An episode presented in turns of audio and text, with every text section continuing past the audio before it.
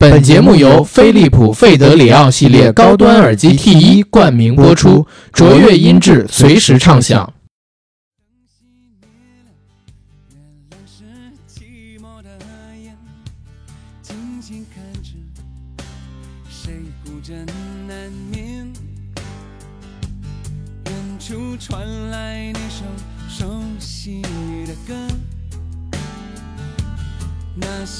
些心声为何那样微弱？很久不见。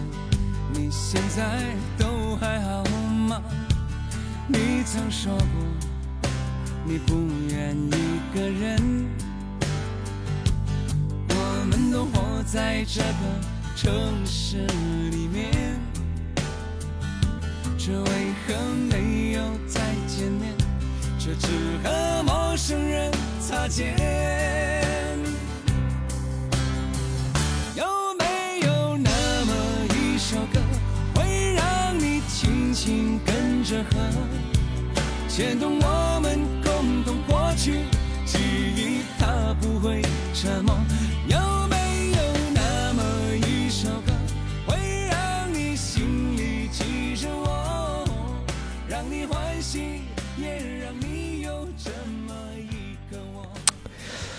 周华健有没有那么一首歌？大家听到这首歌的时候，我不知道有什么想法？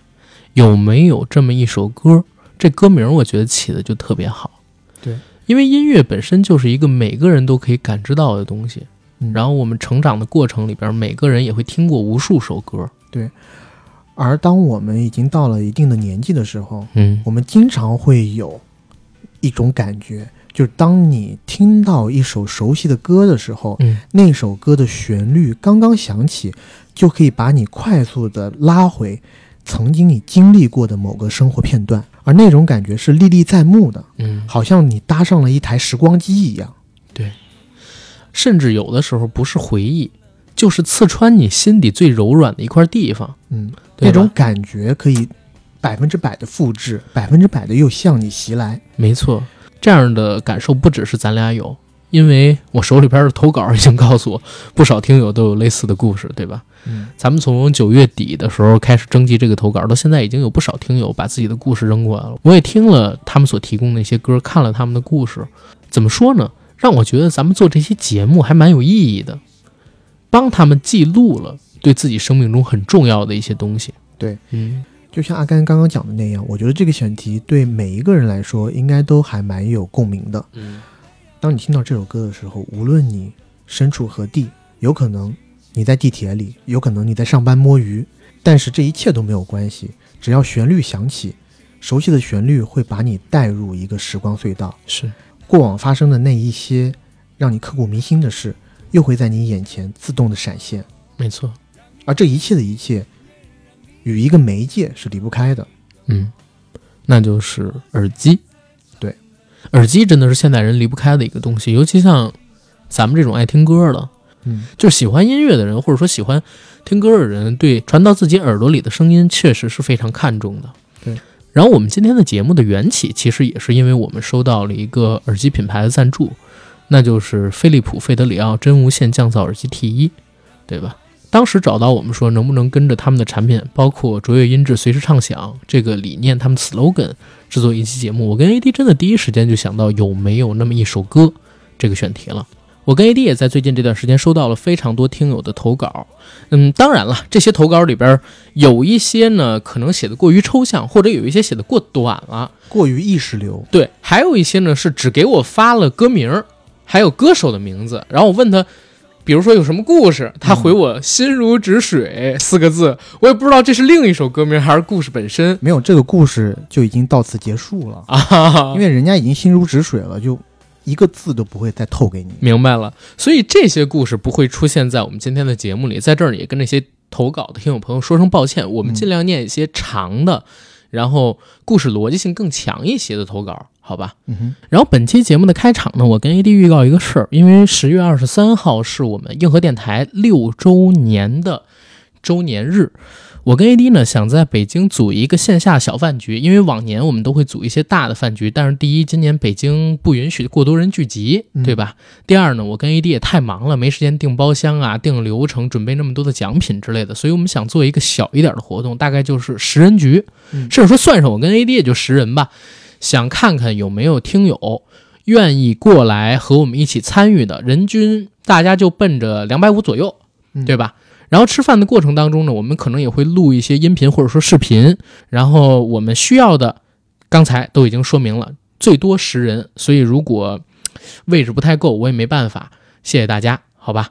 嗯嗯，然后是先念咱们自己的，还是先念听友的？我觉得先念听友的吧，因为嗯我总有一个隐隐约约的感觉，就是有没有一首歌能够让我想起这样一个主题？可能听友投稿里面 占大部分比重的会是爱情故事，一个人，对。而这一次呢，呃，我和阿甘的故事，我们俩准备分享的关于自己的故事，刚好都不是跟爱情相关的，或者爱情在故事里面的比重都比较小。是，所以呢，我觉得我们的分享就放在听友投稿的中间嗯啊，给这个爱情的主色调加一些别的色彩。嗯。那第一个故事你先来。好，然后在 AD 的故事开始前呢，我得针对这个故事稍微说两句。这个故事是我们一位听友投稿来的，他的名字我我觉得我们还是不提了，好吧？嗯因为我觉得这个故事我看完了之后还是有点涉及到个人隐私的。而且这个故事呢，我跟 AD 也没有进行什么梳理。虽然大家一会儿在听的过程当中可能会发现有点前言不搭后语，或者说有点莫名其妙吧，因为我们俩念的时候确实是很难理清楚他的思绪到底是怎么样的。嗯但是我觉得是一个非常有意义的分享，因为这是来自于一位曾经有过精神方向问题的听友，他在重获健康，从啊复杂的病情当中走出来之后。投给我们的一个稿子，所以我们尽量什么都不改，他写的是什么样，然后我们就给大家呈现一个什么样的文字，好吧？然后也希望大家在听到这段故事的时候，评论这个故事的时候，可以更加温柔一些。嗯第一首的歌名叫《黑眼睛的姑娘》，嗯这是我高中喜欢的男孩子告诉我的一首歌。那个时候他好像很喜欢我，班上其他人也都看出来了。他喜欢找我聊天，聊音乐，聊电影，聊美剧。在发给我这首歌的同时，他还用《太阳照常升起》的配乐朗诵了自己创作的诗歌。故事的原貌和发展脉络是这样的：我在一零年高三的时候被诊断为精神分裂，我爸带我去看了心理门诊。当时那个上了年纪的奶奶一上来就问有没有听见有人说你坏话，我说没有，是真的没有。我跟他说了跟那个男生的事儿，结果他认为是我幻想的。可事实就是我们聊音乐、聊电影，我在班上被欺负，他会替我出头，看我哭了会立马来一段中央六译制片口吻，逗我开心。高三的时候，我跟他发短信被我爸看到，我爸让他不要跟我联系。他跟我爸说我们是互相关心、互相欣赏。让我爸相信我。可有时事情的发展就是无奈。后来那个有好感的男生在高考结束后开始不接电话，不回 QQ。我一直试图去联系他，也确实在大学的时候不是很理智的加了他很多同学，问了他的近况，跟一些共同的同学朋友说了我跟他的事儿。在我喝药、身体浮肿、椎体反应、嗜睡、生理期紊乱、心脏供血不足、没有朋友可以倾诉的时候。家人还打我，逼我吃药。最无助的时候，我硬扛着。我记着他当时对我的好，我坚信他会回来找我，哪怕我们之间只能是普通同学，我也能接受。也许是因为他曾经温暖过我，也许我也是凭着我们之前的点滴，让我挺过了那个痛苦的大学四年。后来我也真的幻想过很多次，也许我只是他暧昧对象中普通的一员，也许他说的觉得我像妹妹，其实就是拒绝，也许。后来我真的对他有了钟情妄想，也许真像我爸所说的，人家知道我有病就不跟我联系了。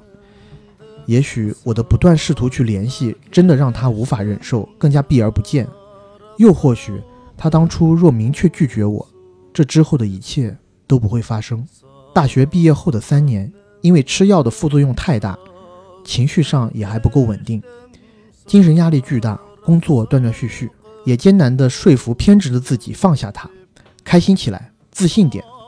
可每一次想起他，想起大学时候的事儿，想到后来的各种不顺，就会难受，就会很想哭。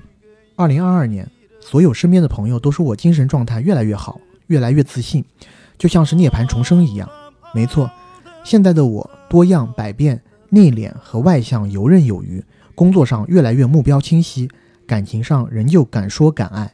从一个内向的孩子到现在朋友圈公认的社交牛逼达人，只有我知道，所有曾经的痛苦都无法打倒我，也没有可能打倒我，因为内心充满了信念。只有经历了打破自己的过程，才能重塑自己，最后重生。不是所有人都有天赋、有机会经历这些内心的重塑。我觉得我很幸运，去经历了这么多。其实我的故事让大家知道不是那么容易，可能也会给自己带来不必要的影响，但我还是不介意分享给大家。不为别的，相比自己可能会受到的议论，我更希望这个故事能够帮助到和我有类似遭遇的人。给到也同样在艰辛成长路上不抛弃、不放弃自己的人一些力量。嗯，我听完了整个故事之后，我还是很庆幸他能够走出来，然后给我们今天做这个投稿。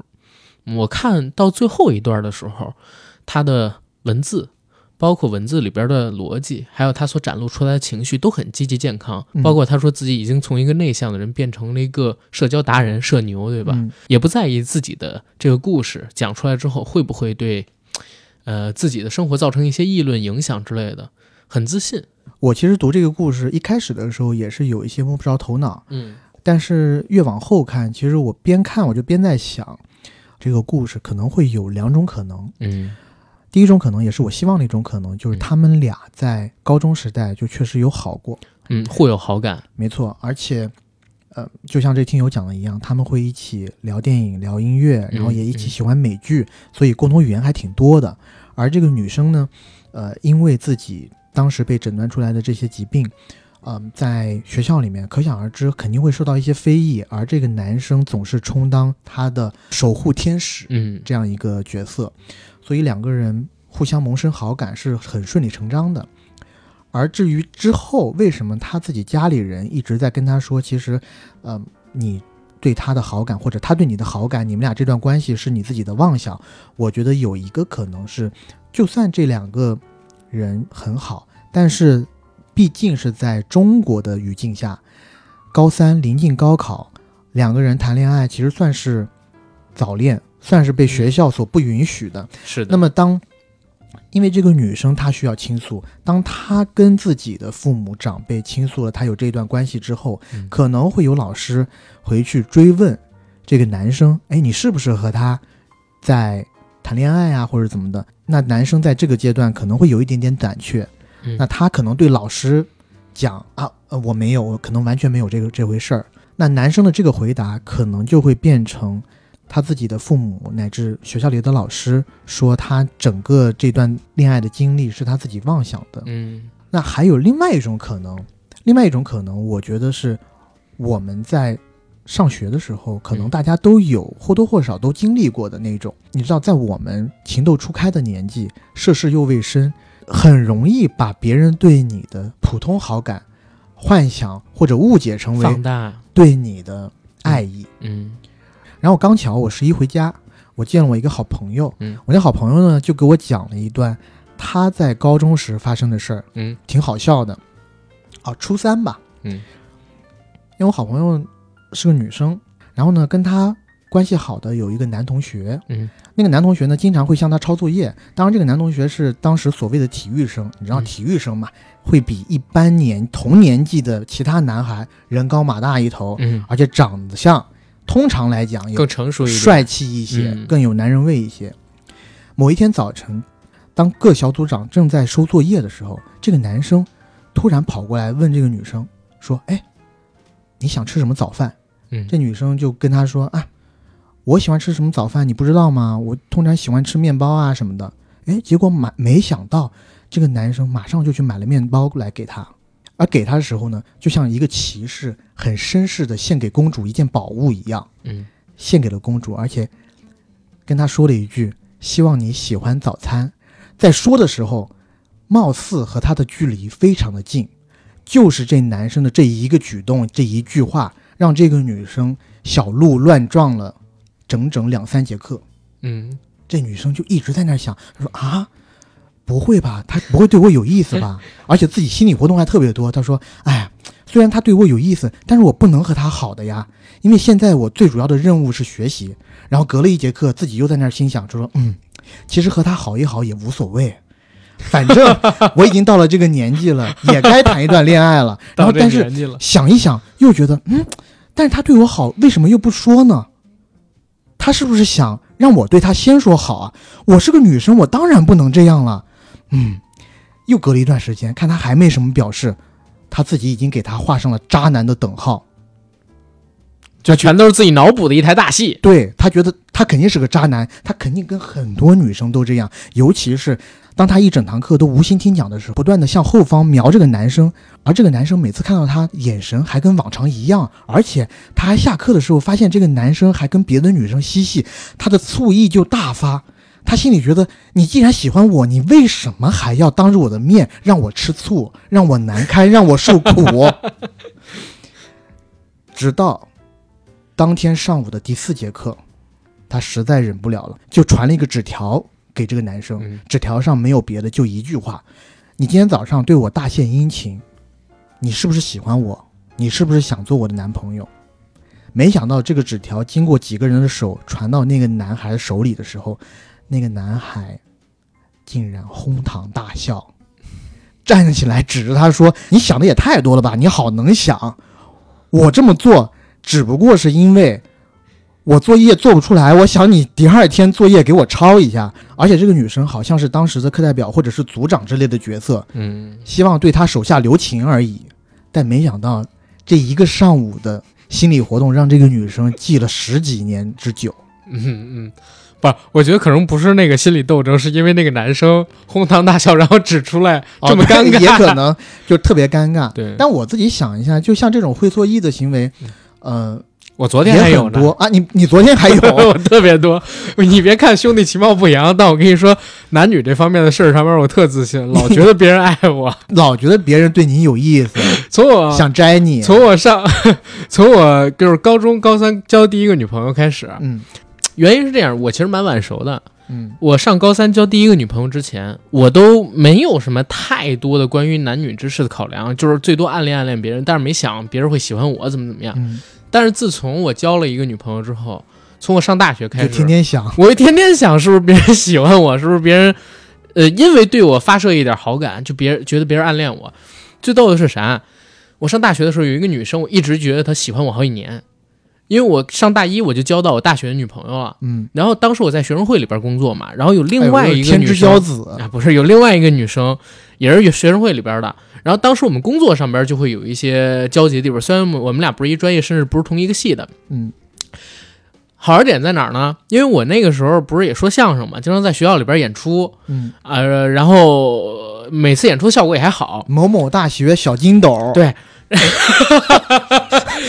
不要这么说啊。小金斗，然后小姜昆。那个时候说你姜昆，你就那那个女生姓什么我就不说了，我一直那几年我都觉得她对我有好感，所以导致我那几年我都故意避着她，然后故意不跟她说话真自，作多情。因为当时我也有大学的女朋友，你知道吗？嗯，后来直到直到我们临毕业的时候，你和你大学然后我朋友分手了，们我没有我们那一届的学生会要吃饭嘛，嗯然后要吃散伙饭。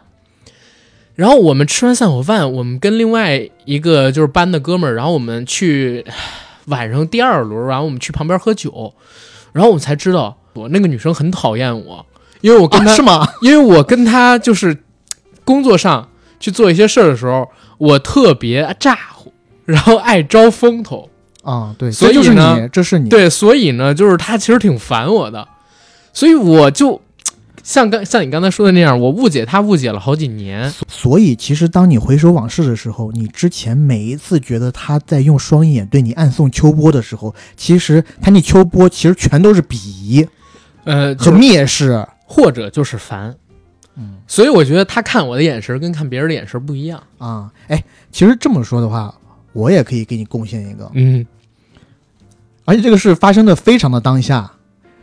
昨天晚上你不是给我发了一个图片吗？是一听友给我画的一个头像，啊啊，然后呢，当然了，那个头像是那种有点像刻板印画的那种卡通的，卡通的头像哈。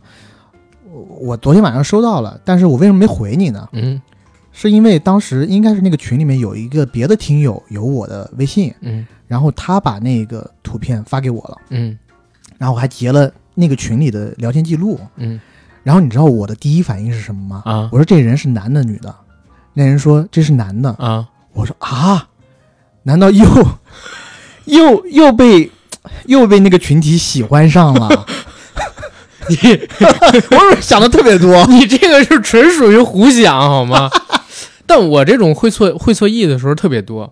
你应该知道，我都跟你说过不止一次两次，我觉得有人喜欢我。你这就非常离谱。嗯但是呢，我我为什么觉得这个情况特别的普遍呢？嗯就因为你想我们在情窦初开的年纪，然后大家都有那份矜持，每次互相之间都是告猜，恨不得男女同学之间表达爱意的方式都是发摩斯电码，嗯，要不然怎么还呃，要不然怎么有那句传言呢？就是说你在学校里，尤其是初高中的时候，嗯有时候男生越作弄某一个女生，那个男生其实心里其实是喜欢她的，是是对不对？会这样。就是不好意思说出口嘛，对，所以也有可能是这位听友稍微想的有点多。对但是我觉得，不管是想的多还是想的少，是互有好感呢，还是说想多了，当时那段回忆带给他的肯定是美好记忆。他也说了，就那个时候在学校里边生活的不是很如意，那个男生作为他的开心果，他的守护天使，给了他温暖嘛，嗯，对吧？所以这段记忆你就一直把它放在心底，然后听着你刚才说到的那三首歌，我觉得就已经挺好的。没错，之前有这么一个人陪你度过了那一段比较难熬的时光，对，这就足够了。是的。然后第二个故事啊，第二个故事呢，来自于听友 H。后来的我们注意，麻烦备注下是听友 H 投稿的。女朋友知道我听硬核电台，一听名字就没法解。真的，这女友奴这种人就是是吧？肯定要聊一点什么跟之前的人的事儿啊，这这不会就是你自己吧？怎么可能？啊真的是是是是，啊，他推荐的几首歌呢，都是五月天的，是《天使》《突然好想你》《知足》《我不愿让你一个人》，还有《后来的我们》啊，这歌太多了，可能我只配一首到我们的配乐里啊。可能听到征集投稿的时间比较晚，时间仓促，文笔也不好，希望大家包涵。五月天一直伴随着我的青春回忆成长，一首歌不能代表这一个故事，可能我的青春比较长吧，哈哈。先介绍一下背景，我不愿让你一个人这首歌是2011年五月天的专辑《第二人生》里的一首歌。今天在 QQ 音乐翻到专辑简介里写道，这是世界上最后一张五月天专辑，除非2012不是世界末日。从那几年传得特别火的玛雅预言，2012十二二一是世界末日，加上08年我在成都经历了512大地震，09年看到了灾难电影2012，从预言到亲历灾害，再到电影的震撼画面，让我一步步相信2012年可能真的是世界末日。我这儿说一嘴，我就从来没信过2012年那天是世界末日，除了那个时候骗我女朋友出去，我这么说过。五月天应该也是因为世界末日的灵感，在一一年推出了关于末日主题的专辑《第二人生》。最初听五月天是因为一个人，直到现在，每次听起五月天的一些歌，都会想起他。他是我的初恋。我们是初中同学，中学是当地一个挺好的私立学校。因为刚从升学进入一个陌生的环境，加上全是封闭式管理，第一次一个人离开家，入学的时候呢很不适应。再加上开始了一段时间，一度有点自闭，一进教室就一直埋着头。我还记得第一次见到他是听旁边有人叫了一声他的名字安妮，第一次听到这个名字觉得很洋气、很特别，就立刻抬头想看是谁，然后像电影慢镜头一样看到一束束光围绕下，一个留着齐刘海的女生正在回头，温柔的一笑，很开朗的在跟旁边的人聊天。她的名字和她的脸深深地刻在当时青春懵懂的我的心里，也许从这就开始爱上了她和她的笑容，并且想要拥有她。这一块他写了一个括号，写着五月天《知足》里的歌词：“如果爱上你的笑容，要怎么收藏，要怎么拥有？”因为时间过得太久了，记忆已经变得模糊。我们第一次接触应该是开学的第一天，听到有人叫他名字，开始注意他之后不久。他是主动跟我聊天的，也是第一个主动跟我说话的人，因为我当时有点自闭嘛。所以他对我来说就像是天使一样，瞬间温暖了我，把我从我的自我封闭环境中拉了出来。此处他又给了一个括号，里边写着“天使”冒号，然后没有写歌词。你就是我的天使。哦，是这个歌。对，应该是吧？嗯，但是人好像走掉了。呃，我不光走调，连那歌词也记得不是很清。但是我一唱你就知道，说明我对五月天还是有一定了解。有一定了解，有一定了解的。嗯，班里的座位是按照成绩排的，每隔一段时间就会换位置。后来我们一起又做过同桌和前后桌，也渐渐熟悉起来。我一有机会就去找他，要么一起聊天，要么一起做题，互相辅导自己的强项科目。同学们间也开始传我们俩在一起的绯闻。那个年代不像现在的小朋友都那么直接谈恋爱，都是很羞涩、很克制的，甚至连手我俩都没牵过。那时候，人生第一次去学唱一首歌，我学了周杰伦的《简单爱》，想牵着他的手给他唱，可是从来没好意思给他唱过。平时放假，我们偶尔也会约出去玩儿，可惜从来没有两个人独自出去玩过。每一次约他，他都会拉上个电灯泡。中间有表白过，但他从来没正面回应我，可能是害羞。就这样，一直没有确认过关系，以好朋友的方式一直相处。后来一次班里组织元，后来一次班里组织元旦晚会，我们一起报名了走秀（括弧为此我还找了爸妈特意去美特斯邦威买了新衣服）。可能是看了 当年一起来看流星雨的毒被带跑偏了。彩排时我们牵了一下手，当时心都快跳出来了。结果正式演出的时候，可能是紧张，也可能是害羞，我们又忘记牵手了。再后来，因为要准备中考，寒暑假有段时间每天打电话。突然有一天，他电话里告诉我，我们不能再分心耽误学习了，决定从那开始，我俩就断开联系。开学之后，就算见面了，也要当陌生人，一切都得等中考之后再说。等中考完了，我们两个人才能一起出去玩。他给了我这个答复，甚至呢，当时他为了让爱起哄的同学闭嘴，故意让我去接近另外一位女生，和别人一起补课什么的，让所有人都觉得我俩是完全分开了，这样他就可以专心学习。我也这么做了。所以说起来，到现在还觉得有点对不起另外一位女生。你是挺对不起她的，为了让另外一个女生中考考好，然后去伤害你又再接近的那个女生。工具人。对，就这样，我们俩人开始了装作陌生人的日子。为了追上她，我也一直很认真的学习，只敢偶尔偷偷看看她，一直持续到中考。我其实成绩一直还不错，在班里属于中上游水平，模拟考试也是一次比一次考得好。还以为能考一个好成绩，上一个好高中，可没想到中考成绩出来的时候，一个晴天霹雳，差了最后一次模拟考试好几十分，从中上游变成了吊车尾。本来还想抱着希望去找一下班主任，看看有没有什么办法，结果看到他正在班主任办公室里哭，可能也没考好。但是打听到他的成绩还是过了留校分数线，而我呢，肯定是没办法继续留在这个学校了。我也没打招呼，看着他在办公室里跟老师哭泣的时候，就自己默默的回家了。不知道是不是因为我的不辞而别，加上升学失败的挫败感，而且算起来，之前约定扮演陌生人的时间太长，长到我俩都习惯了，所以我就一直没主动联系他，他也没有主动和我说话。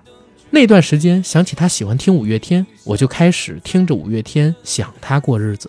每次听到《突然好想你》这首歌的时候，都会想他现在在哪里。过得好不好？而听到五月天的温柔，它的开头，走在风中，今天阳光突然好温柔，天的温柔，地的温柔，像你抱着我，我也会想起他温柔的笑容。当我听到天边风光，身边的我都不在你眼中，你的眼中藏着什么，我从来都不懂，也会觉得心里疼。最后听到不知不觉，不情不愿，又到巷子口，我没有哭，也没有笑，因为这是梦，没有预兆，没有理由，你真的有说过。如果有，就让你自由。又觉得也许不打扰就应该是我给他的温柔。哇，我想起了那句歌词，哪句？有一种爱叫放手。什么天长地久？我忘了歌词了，不重要。我应该给他自由。非常想他，又觉得配不上他，不敢跟他联系，怕联系了忍不住纠缠他，又会影响到他的学业。那段时间好矛盾，我忍不住想他，又阻止自己。我忍不住想他，又想阻止自己陷进去。突然有天，突发奇想，在桌子上刻字，写下了不要忘记初中的。当我要写名字的时候，突然怕自己看到这个名字就会一直想他，所以刻到那儿就停了。再次听说她的消息是一个学期之后，她的闺蜜给我打电话说她谈恋爱了，而且是主动追的对方。我那一夜彻夜难眠，哭湿了枕头。之后我又听了五月天的《知足》，句句刺痛着我的内心。他写的歌词你可以唱一下。如果我爱上你的笑容，要怎么收藏？要怎么拥有？好，剩下的我念。如果你快乐不是为我，会不会放手？其实才是拥有。当一阵风吹来，风筝飞上天空，为了你而祈祷，而祝福，而感动。终于，你身影消失在人海尽头，才发现笑着哭最痛。通过这首歌，我学着像歌词里一样放手祝福他，也把自己的心彻底冰封起来。后面遇到有女生跟我表白，都被我冷冷的拒绝了。别装了，兄弟，真的有吗？肯定有吧？有吧？祝福你，兄弟。是回复他们到我已经有喜欢的女生了，可能别人还觉得，唉，这是我找的借口，因为从来没看到过我喜欢的那个女生在哪儿。甚至我自己说出口时，我自己都怀疑我是不是做了个梦，梦到我和那个女生有了刚才我所描述的那些故事。之后的几年，我们几乎也没有再联系过。不过从认识开始，每年对方生日的时候，还会发短信或者以其他方式问候一下。直到高三十八岁的节点，当时那个年纪认为最重要的十八岁生日，刚好是星期天返校日，他突然说要来给我送礼物。要知道，我们两个的学校距离二三十公里。单程过了，坐公交转几趟，至少要两三个小时。他已经快到了，才跟我说的。看到消息的时候，我还在寝室。他问我在哪个班，说先去教室等我。我高中的学校很大，好几栋教学楼，教室都搬过几次楼，而且周末这个时间也没什么人在。我还以为要等我去找到他，给他带路的。可没想到，等我赶到教室的时候，他居然找到了我的班，而且正坐在我的位置上。他是路上遇到了一个同学，问到高三年级教室在哪栋，然后二十几个班自己找到的教室。进到教室，看见我还没到，就到处看看，结果看到了我在桌子上刻的字，就知道肯定是我的桌子。哇哇，是不是你写的字不太好看啊？一下子因为他没写名字，了，真的就能认出来，好奇怪。他写的他刻的是不要忘记初初中的。的，然后后边没有写名字。如果是正常人去看的话，可能会觉得不要忘记初中的那次不及格的考试，不要忘记初中的小卖部，不要忘记初中的烤肠。如果是我，我肯定写不要忘记初中的谁谁谁了，对吧？我觉得大多数人跟我这应该是一个想法嘛，对吧？但是太巧合了，过于巧合，有点像不能说的秘密里边的东西，嗯啊，是吗？对吧？桌子上刻字，OK。他给了我礼物之后，我正准备打开包装看是什么，但却被他阻止了。他说要等他才能打开。我想着他回去学校还要坐两三小时车，就叫他先往车站走。我们边走边聊，往车站走的时候，我才发现他过了有多难。那时候还是用诺基亚的年代，手机看网页都费劲，根本没导航，全靠边走边问路人怎么走。可能是因为坐短途大包，走到车站比较远，加上希望时间能过得慢点，走在路上感觉时间特别长，感觉走了好久才到车站。临别前，他突然转身说：“可以抱一下吗？”我愣了一下，因为有记忆以来，我这辈子从来没跟别人拥抱过，我们也只有在那次彩排有过唯一一次牵手的触碰。我点点头，他就悄悄地抱了我一下，回头走了。悄悄地抱一下，应该是轻轻地抱一下吧？他这块是错别字吧？那人家可能就是有这个意境，就悄悄的也伴随着轻轻的。哦，我真惊了。后面怎么回到自己宿舍的我已经忘了，可能我沉醉在那个拥抱里。回去以后突然想起礼物还没拆开，而且那个女生也说让我等她走了以后再拆开，我就越发的好奇。礼物后来一直珍藏着，因为我拆开之后发现是香水，还有一封信，信里写道我来，：“嗯我我 我自告奋勇，我来一下。嗯。”信里写道傻瓜，：“ 你快，你给我好好说，怎么我我怎么了？我我没有好好说吗？好好说。傻瓜，我一来就找到了，Happy Birthday！不要忘了报恩，努力学习。桌子上书叠得这么高，上课在干什么啊？笨蛋。那那那，你一定要有出息哦，不然没有脸来见我。加油，亲爱的，我相信你。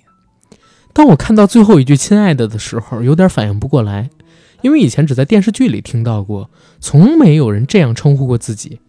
可没想到，我一翻面还有更多。亲爱的，生日快乐！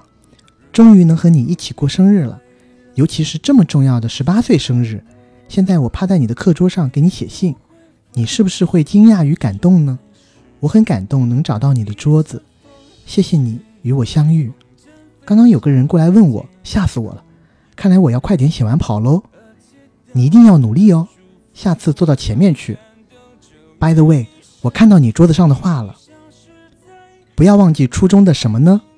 你自己清楚吧。总之，我是那么爱你，想要你幸福，所以你一定不要让我失望。生日快乐！我给你的礼物你还喜欢吗？你已经是大人了，要快快成熟才行。你已经在催我下去了，就不写了。记得，我永远爱你。不知道怎么形容当时的感觉，超受宠若惊，感觉自己是世上最幸福的人，幸福到有点不真实，不敢相信那些亲密的字眼还那么多，都不好意思看，嗯，都不好意思多看，可我又忍不住再看一遍，感觉之前冰封的心此刻完全融化了，但是不知道为什么，可能还没有走出感觉配不上他的阴霾，或者习惯不经常联系的接触方式，也有可能只是怕耽误他的学习。我虽然收到的这个礼物，却没有和他更深入的交流，还是一如既往的过着我们两个人陌生人的日子，没有任何进一步的发展。真的也只想好好努力，以后要有出息，要不然就没脸见他。再后来，高考我又一次失利了，这次失败也许是注定的，因为班上成绩都那样，环境和资源真的很重要，能理解为什么人们争破头要去好学校了。于是他上了二幺幺，我上了大专。就像大专，大专，大专是流行词啊！我上了大专，就像我要我们在一起的林一饶和吕钦阳，这这电视剧没看过，可惜这是电视剧还是电影？哎，anyway，可哦，电影啊，就像我要我们在一起的林一哦，是那个电影，那个咱们那天看六月二十一号前去年那个啊，张静怡嘛，就像我要我们在一起那部电影里的林一饶和吕钦阳。可惜不够坚定，没有走到一起过。回到世界末日，二零一二年，当得知五月天要在成都开演唱会，我知道他一定会去，于是一个人买票准备去找他偶遇。可惜那天他和朋友一起去的，连碰面都不肯，应该是男朋友吧。我一个人看完了演唱会，看完后在人群中还想着能找到熟悉的身影，可是人散尽了也没找到。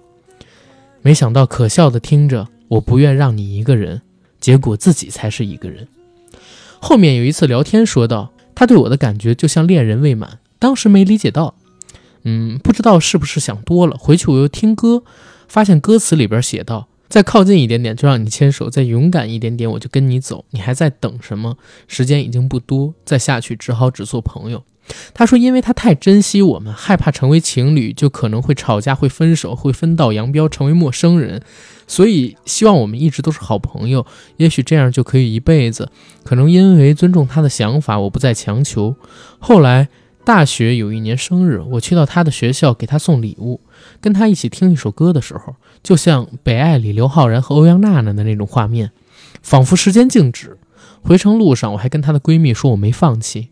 她说过我怎么那么勇敢，之前那么多次表白。后来她谈过很多男朋友，她还开玩笑说要收集十二星座了。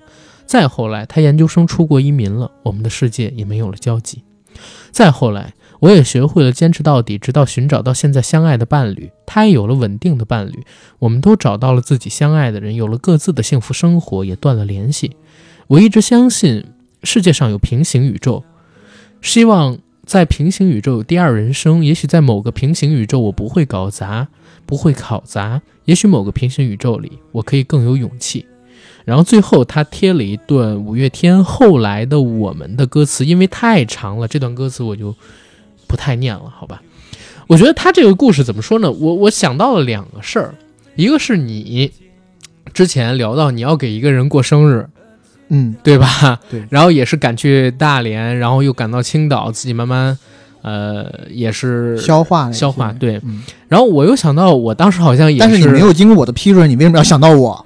你之前也在节目里边公开讲过这个故事，现在是公有版权，好吗？好的，然后我又想起了当时那期节目里边，我也聊到，我为了追回某一个女朋友，也不认识她家，就一路走一路问，凭着记忆找到她家那个感觉。你和他爸睡了一宿那事儿，对，他爸睡在我旁啊，没有，他爸睡我旁边。嗯，就这种经历，很多人都会有。但是我自己看了他这个故事，我还是觉得兄弟，其实你知道，人这一辈子啊，每一天都只有一次嗯，啊，过去了就过去了，回不来。所以每一天有任何机会，一定要争的。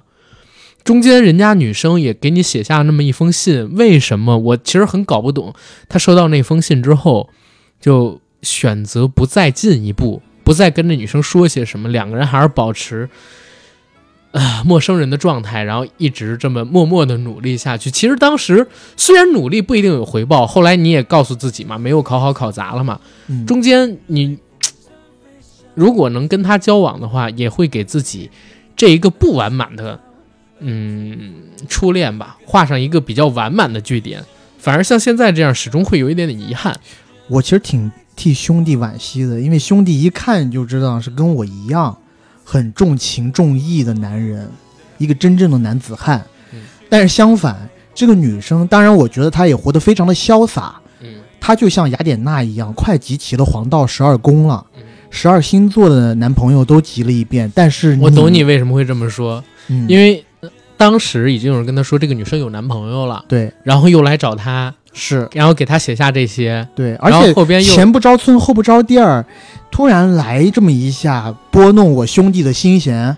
我在想，有可能就是因为他收到的这封信，但是后边没做什么表示，那个女生啊、才会觉得是不是他已经不喜欢我了？可能是有一点失望了。对，有点失望了。所以后来，啊、你再去找人家，人家也觉得，哎呀，是不是现在你又空窗期了，然后过来找我？对不对她可能这女生回过劲来以后，觉得这么长时间你不去找她，是不是自己这个行为有一些掉价儿？是，所以后来两个人就这么错过。但我跟你讲，错过真的也算是常态吧，很多这种事儿，这种错过就是说缘分没到啊、嗯 s o r r y 错过就是说缘分未到，就是老天觉得你们俩不合适，是，所以你不用太多的纠结于当时为什么错过啊什么的，但是他这就不是对的人，不是正缘。是，但他这个文字里边提到几个画面，我印象还蛮深的。你有没有过那种，就是好像全世界所有东西都慢了，然后就他一个人，我有啊，有吧？当然有了。因为我第一次看到这个画面是我很小的时候看了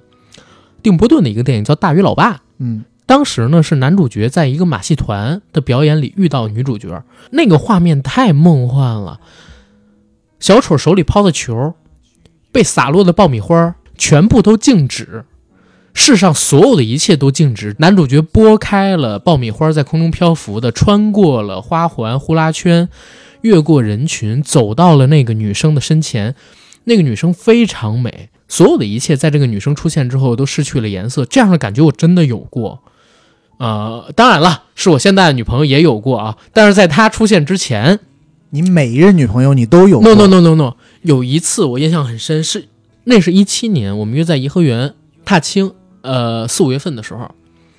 然后当时呢，从我从地铁口出来，我先去买了一些吃的，还有饮料，拿了一个袋子，我在一个十字十字路口等他，然后看他从地铁里边出来，嗯，然后当时我真的有那种感觉，就他出来的那一瞬间，全世界只剩下他，就呃，当时有那么一个感觉。嗯，啊，就这种情景我我也是有的。对吧？我先替你缓和一下这种尴尴尬。不不是，我在想这个东西我要播出我会不会真的有麻烦？因为他我这节目偶尔有些人也听，你知道吗？哎，没关系，我觉得这都是过去的事儿了。对对不对，现在都是过去的事年轻人懂什么爱情啊？小时候的根本就不懂爱情，那不是爱情。对，所以这种经历，我看到他也在描写，包括那个电影里面也有。我在想，很多人可能都会有这样的一个情境。没错我也经历过很多，但是我就不讲了。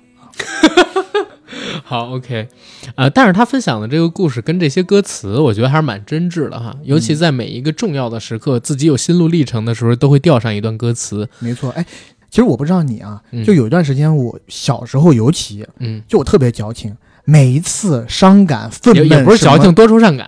呃，多愁善感，每一次遇到这种心理有大波动的时候，我不说话，就是耳机塞进我的耳朵里，嗯。音乐跟我沟通，周围的人都是哔哔哔，只有这些歌者、嗯，这些音符才能懂我的心事。我的心事要用音乐唱出来，是。不能讲出来。我我一般就是如果心情不好，你知道吗？那会儿我骑车上学，嗯。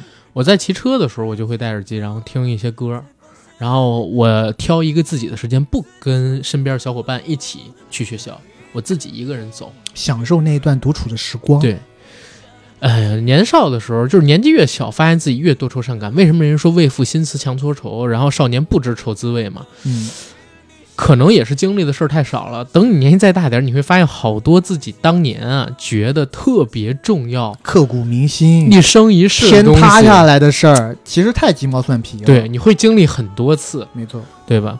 正好说到这儿，Q 一下我们这期节目的呃金主，也是我们的赞助方——飞利浦费德里奥高端真无线降噪耳机 T 一，嗯，降噪功能非常非常的好，非常适合在这种时刻与你共享你的多愁善感。你能想象吗？就是我们当时上初高中的时候，如果有飞利浦费德里奥 T 一耳机的话，我我可以把外界的噪音都隔绝开来，然后用这个耳机听什么单身情歌呀。我跟我跟你讲，我当时最离谱的事儿是啥？嗯，我最早那个怎么说？那个时候真的是傻，或者说就故意想引起别人注意。傻瓜，你知道，明明有耳机，最小的时候明明有耳机不用。嗯，然后我那个时候用的是一杂牌手机，有六个喇叭，外加跑马灯那种的那种啊非得外放头耳机，要外放。动次动次那种。，对，就是要外放。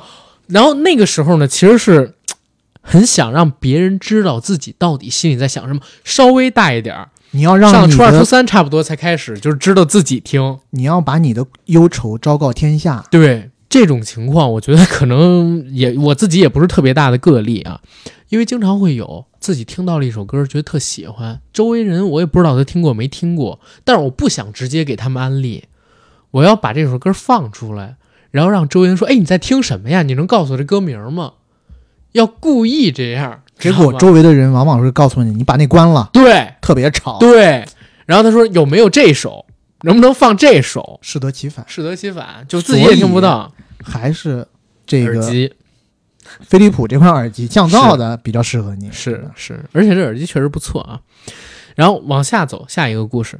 嗨，干哥，嗨，AD 哥，我是河北邢台的一名初三在校生，听硬核三四年了，哇，终于有机会可以参与进节目了。哇，兄弟，那你岂不是六年级的时候就开始听阿甘的节目了？呃，我可跟你讲，咱们有一个东北的听友叫依依，嗯，六年前他就在听，他那个时候还在上小学，小学几年级？四五年级、五六年级。他们因为那个某个平台上边，他除了我们这种播客节目，其实最主力的是有声书嘛，嗯，他们会去听有声书啊，啊，然后还有一些英语的课程，然后他在那上面听到咱们，嗯，因为有的平台它是比如成年人基本上占占百分之九十九，有一些就是泛年龄，嗯，各个年龄段都会有，然后再往下你来念，这个听友的名字叫 Sang 嗯 S A N G。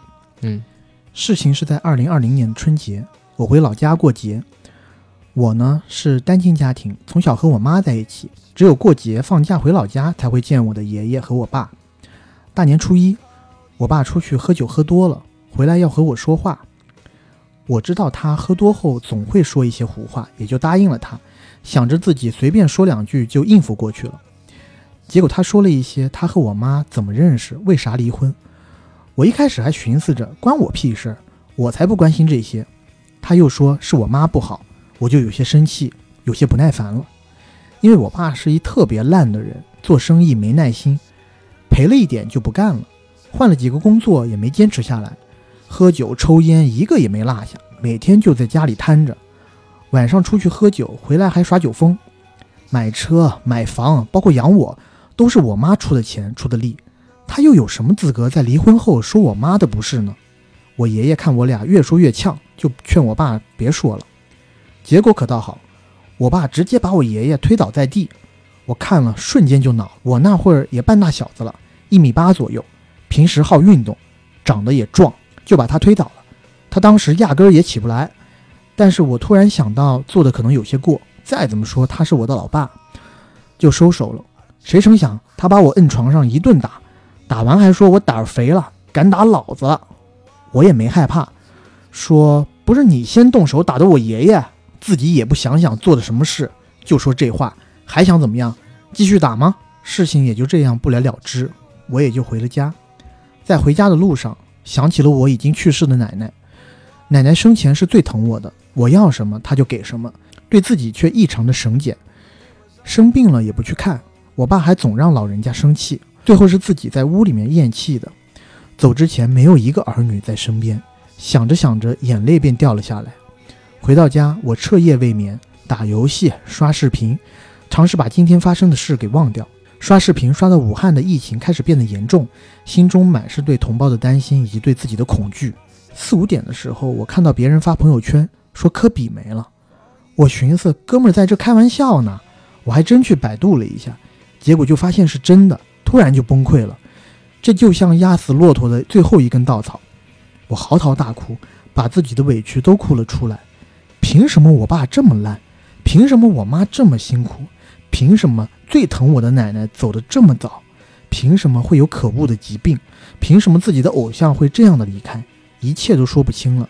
那天网易云给我推荐的是 Coldplay 的 Yellow，嗯，我把耳机戴上，一遍又一遍的播放，抬头仰望满天繁星，看着它们在绽放着，闪烁不息。Look up the star, look up the sky for you。也许奶奶化成了天边的一颗星，看着我，保佑我。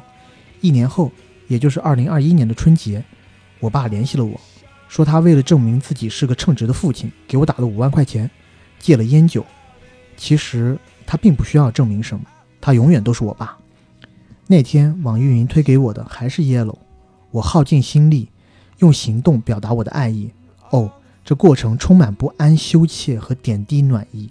这次我记住的是这些歌词，虽然这是首情歌，但我感觉那个大男人也在费尽心，但我感觉那个大男人也在费尽心思向我这个小男孩表达爱意吧。哇，一个父子双向成长的故事，对吧？最后这个故事的结尾，我觉得结得非常非常的好，然后也很祝福我们这个听友。虽然你的年纪小，但我通过你的这些文字啊，我发现你其实比我们过去这一年多，因为我们做过好几次听友投稿，里边的大多数朋友投稿来的故事文笔都要好，对吧？嗯我当然了，也有一种可能，因为有人说。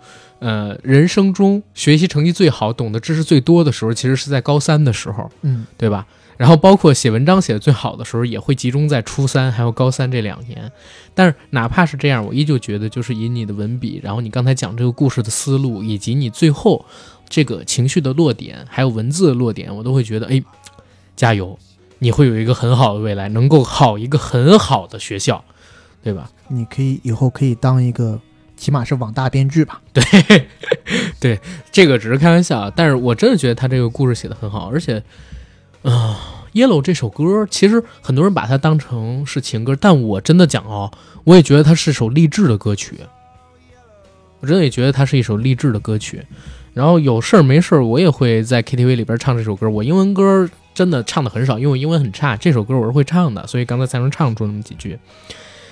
啊，你聊到了跟你父亲的故事，然后其中二零年两个人的那次争执，嗯啊、我感觉这个听友其实怎么讲呢，很懂事儿，对吧？嗯当时他为了维护自己的爷爷，嗯，可能是出手了，但是立刻又想起自己的身份，对，然后又收手，而再有同时呢，就是跟他父亲两个人进行后面的对话的时候，又可以告诉他父亲，确实他父亲也没有做好自己的本分，然后再到后来他那一句，嗯，他不需要证明什么，他永远都是我爸。对我觉得真的已经有很高的一个思考空间了，这孩子。而且他一开始他和他父亲争辩的理由就是他心疼他妈。嗯，我觉得首先他很孝顺，第二个其实他的心智还是挺成熟的。是的，嗯，这个故事我觉得到这边其实算是一个比较完满的结局，嗯。因为他老爸虽然之前干过一些混蛋事儿，嗯，但是起码到去年的春节，嗯，他自己是有醒悟的，是的，而且为了证明什么？啊、而且为了证明他是一个好父亲，他也可以当一个好父亲，还给他打了五万块钱，也还戒了烟酒，嗯。烟酒对于一个中年男人来说是很难戒的。嗯在我印象里，我身边的中年男子真正戒了烟的就只有我爸，嗯。而且我爸是到现在就是别人给他发烟，他是从来不抽的。嗯。就是我初中那会儿，我爸以前抽烟抽得很凶，因为银行里放贷的嘛，嗯，然后经常要跟一些三教九流，三教九流打交道。那别人要派烟的时候，我一个特别大的印象就是，首先之前我爸的门牙是有一些些发黄发黄，有有一点那种烟渍，烟渍的那种嗯感觉。然后最关键的是他右手的食指是啊整个被熏黄的，嗯，哇，那你那个烟瘾太大了，非常大。但我爸真正改变他这个习惯的，就是我初中的时候，他可是我妈还是我爸看到了一篇文章，嗯。说在家抽烟啊，给小孩儿是特别不好。啊，二手烟，嗯，我记得我小的时候，就在此之前，国内还没有所谓的这种意识，嗯，家长也当着小孩面抽烟也不太避讳。是但是从大概零几年开始，国内开始灌输就是二手烟其实比你真正的抽烟还不好的时候，嗯我爸一开始，他每次抽烟的时候要躲到我们家的阳台或者是我们家的厨房，把厨房呃把厨房排气扇打开，然后把窗户打开，把门关起来，自己在那儿抽。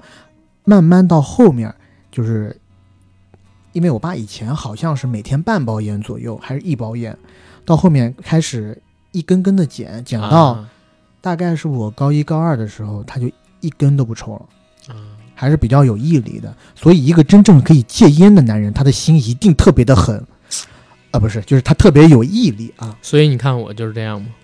你是心特别狠的那种男人，你看我现在就抽电子烟，而且电子烟我最近都快戒了。那对吧？对于我这种从来不抽烟的好青年的话，你你是这样啊？只有你抽了烟，才能聊戒烟俩字儿。是对你没抽烟，没有那个瘾，就说不到这个事儿。对，所以但是我戒烟是因为咱们国家很哎，我真的觉得国家政策好，取缔了水果味儿的这种烟弹，嗯哎，所以导致现在只能抽原味儿的烤烟，就味道很难闻，所以慢慢就抽的越来越少了。但是他回到他这个故事，我真是觉得挺好的，嗯，这个故事非常非常好，而且还可以给我们的其他的听到这个故事的听友，哎，一些新的启迪跟思考，对吧？？回溯一下自己是不是有时候做的不太好的地方，对，跟家人的关系的处理，我觉得儿子和爸爸的关系其实是很微妙的。我之前可能也也在节目里面有分享过，就我小时候、嗯年纪越小，我越喜欢跟妈妈待在一起，就是我妈妈会带我去干任何的事情。嗯，然后我一直到初高中嘛，我出去玩，我也只想跟妈妈一起走。再到后来才是，然后我初中、高中，甚至是小学的时候，嗯我跟我爸也有很多冲突。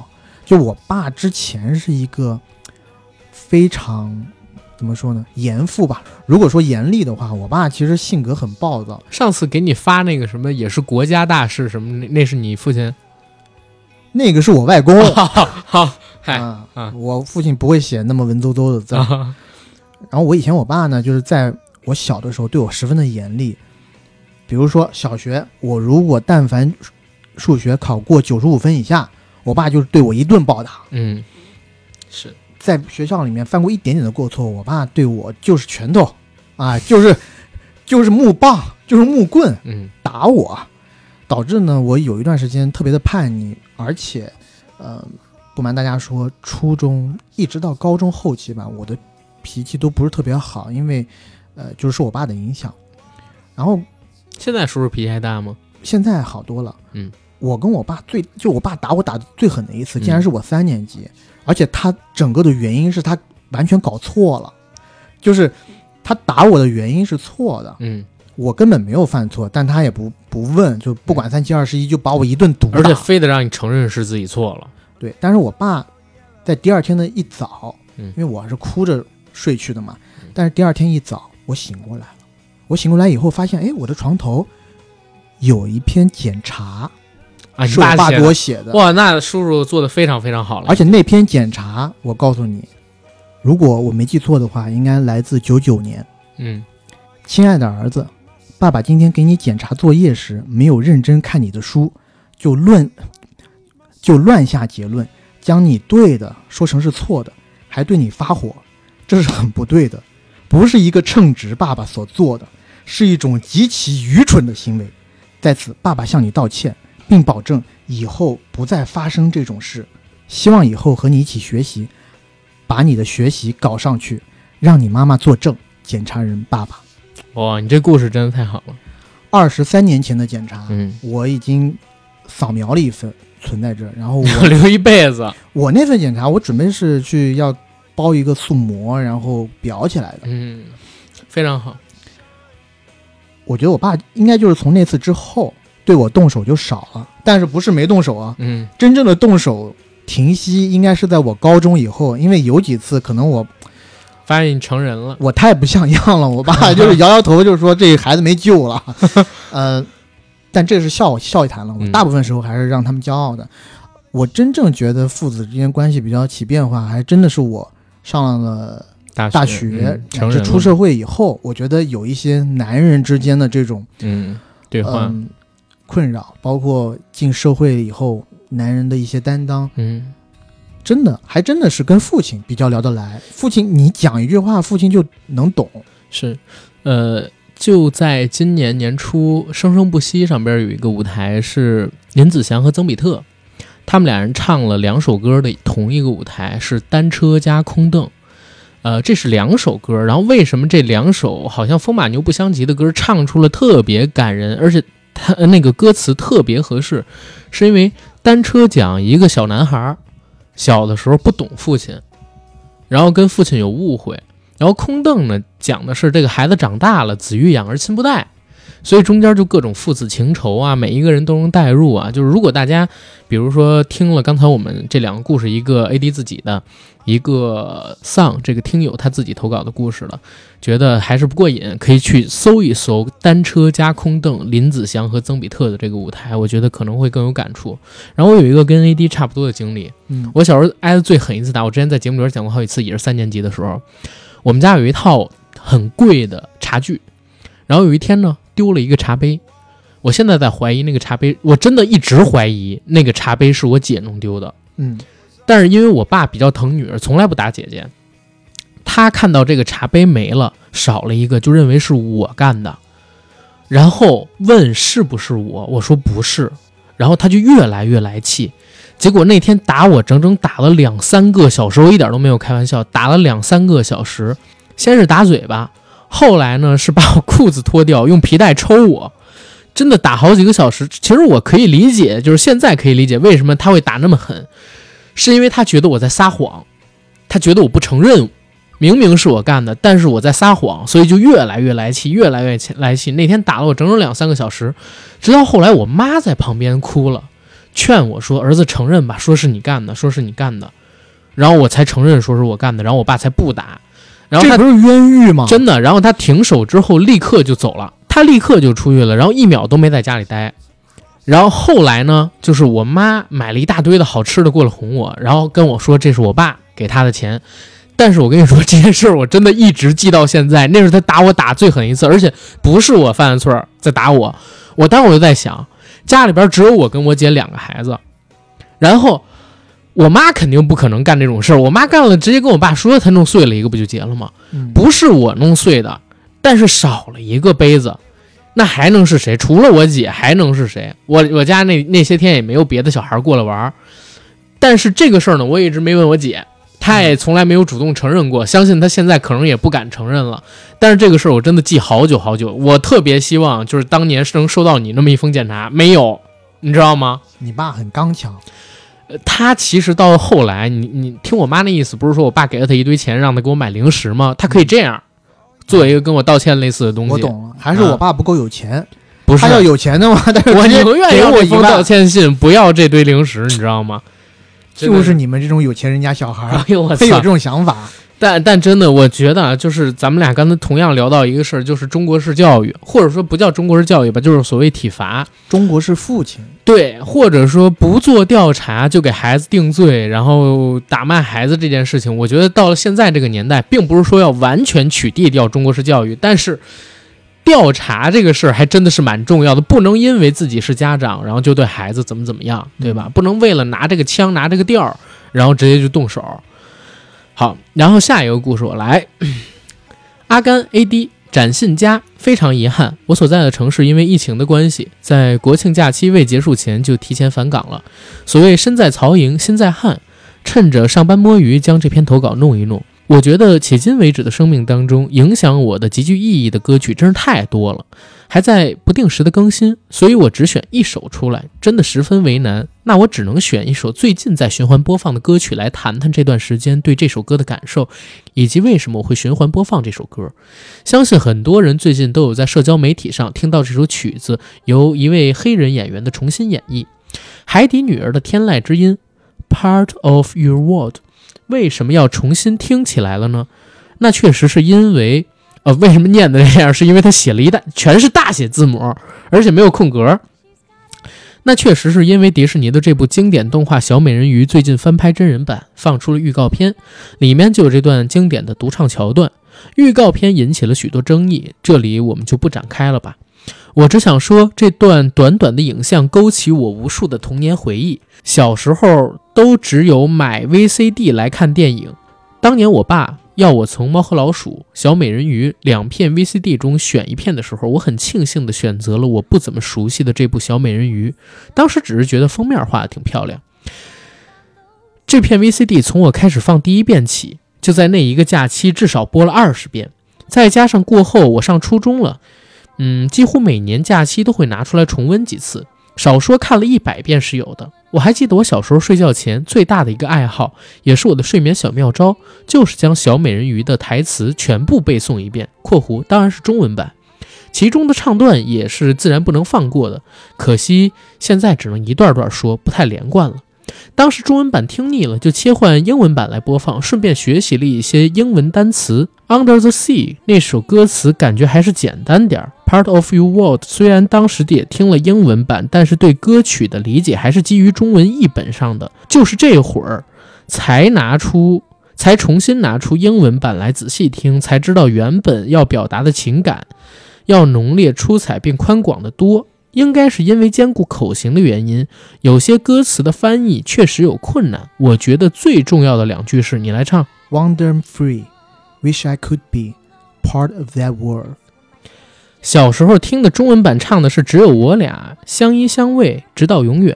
怎么说呢？小时候觉得这段吧，表达的就是艾丽尔对情人的依恋和爱。想要到他身边，想要永远和他在一起。但是当时虽然小，也注意到了唱这首独白的时候，艾丽尔和亚历克王子并没有碰面。那他当时表达的到底是和谁的情感呢？后面在遇到王子后，又重新唱了一遍这句，只能说是未卜先知了。所以小的时候只是觉得好听。相比起最后歌曲的高潮部分，前面有些百老汇的唱段还是有意思一点。我这会儿在想，如果小时候真正努力去理解原版歌词表达的意思，又会对我自己有怎样的影响呢？我的小时候还是在白雪公主、灰姑娘这些童话故事中成长起来的，相信公主一定会遇到王子，过上幸福快乐的生活，仿佛爱情就是每一个女孩最终的最好的归宿。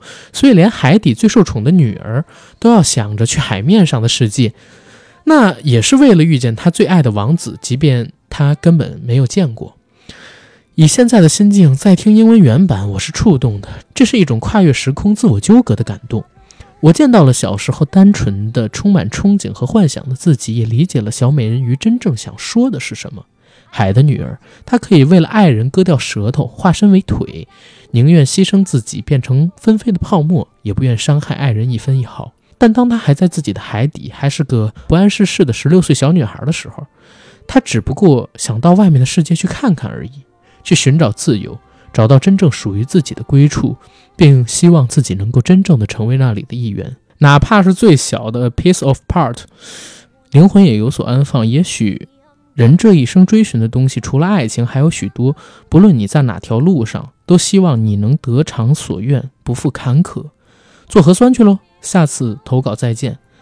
听友 summer lisa，二零二二年。十月六号，OK，他这个故事其实写的挺好的，但是有一个小小要吐槽的点，不知道为什么我粘贴出来的版本是没有分段的，一整长段里边包了所有的话，所以其实念的时候分段很困难。哎，但是他这个故事我觉得也蛮好，跟我们这次念的每一个故事都不一样，你不觉得吗？没错，有讲家庭的父子情仇的，然后有讲自己和自己那段精神时光内耗走出来的，然后有讲自己和初恋的经历的，然后现在这段是童年的时候看过的一些文艺作品带给自己成长的正向的引导的，还有自己长大后回过头去看又得得新的体悟的这么一个故事跟经历。嗯，每个人小的时候其实也都看过很多的文艺作品，嗯然后像他这个样子，能伴随始终。成长到现在，能看这么多遍，能对自己人生产生这么大的影响，而且能回过头去一遍一遍的去看里面内在的精神价值是什么的作品，我相信每个人都很少能遇得到，甚至有些人一辈子都很难遇得到。所以我蛮羡慕这个听友朋友，他有这样的一部关影视作品相关的故事，然后有一首歌能对他影响这么大的。嗯，嗯，这个故事来自听友哈娜，分享一首果味 VC 乐队的《低声细语》。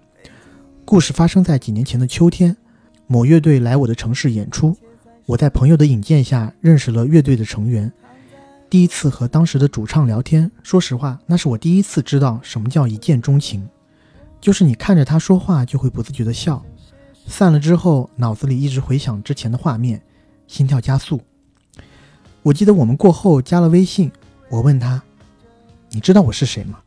他说：“当然，你是全场最好看的女生。”后来他们巡演结束回到北京，然后我们进入了一种暧昧的状态，每天聊天到凌晨。当时二十几岁的我，每天抱着手机，就像抱着我的爱人，因为手机里有他。这种状态胜过之前谈的任何一段真实的恋爱，那种心动的感觉，至今仍然能够体会。那个秋天一直陪伴我的一首歌就是《低声细语》，第一句歌词是“北京的秋天，一切在上演”。听友哈娜，呃，首先你说的那个乐队不是果味 VC，只是说你在听果味 VC 的音乐，然后你遇到的是另外一个乐队的主唱，对吗。嗯。当然我，那我给出一些我近似柯南的判断吧，嗯。就是因为他很爱这个乐队的主唱，然后他那段时间一直回听的都是果味 VC 乐队的低声细语，所以那么真相是真相是这两支乐队之间的联系，他爱的是谁？这两支乐队可能很像，可能很像，又或是我们看下去。嗨，但我讲真啊，那个哈娜，因为我我我也认识一些做乐队的，然后我我真的认识一些做音乐的朋友，嗯，然后如果你在一个 live house 现场或者在哪儿加了某一个人的微信，只要你是女生哦，你去问这些乐队的主唱或者那些朋友哥们儿，他们回复基本上都很统一，没错，你就是现场最漂亮的那个女生。就是你们那个圈子都不是我们这个圈子，是他他们那个圈子。因为你要知道，他们这些乐队，你比如说像这样，我说一个关系比较好的，你知道咱们那首歌儿吧？嗯那歌儿是天津某乐队的，OK，然后他给了咱们所有的授权，然后有的时候我们也会聊天。我说你们每天跑各种各样的城市，他说对啊，就是我们在，当然还是以在北京跟天津这两个城市最多，然后其他的城市他们也会去，有一些。有他们微博的，或者说在他们粉丝群里边的，听到他们要去某个场做演出，那就会过去。然后有一些人会加他们的微信，但你知道，一个场子里边少说有几百人，而且大家也都是粉丝来的，或者大部分是粉丝来的，那就会很嗨、很兴奋。他们要照顾所有人的情绪，其实很难记得是哪一个的。所以我真的真的跟我们的听友朋友们建议，如果你去听某个乐队或者某个饶舌歌手，或者说某个现场的演出，嗯，听歌就好了。当然可以加微信，但是呢，不要投入自己。你也可以跟他们联系，产生那个私下的连接，但是不要投入太多的情感，否则自己的话很容易伤心啊。我只能说这么多，这是一个非常非常真诚的建议啊，我们没有带任何调侃的情绪，因为我们真的认识这样的人。对。不过话说回来，我还挺羡慕哈娜有这种经历的，因为你看，我也去过那个盖的现场，我那那个现场有娃娃，然后我能说你你是现场最不是漂亮的女生啊我说娃娃呀，啊！对吧？我没有加到娃娃的微信，然后娃娃也没有说你是全校，你是整个现场笑起来最好看的男生，那确实不是呀，你可能是现场最丑的男生。那倒不至于。啊然后我们两个人也没有加微信，每天聊到凌晨，所以我真的还蛮羡慕这个女生的。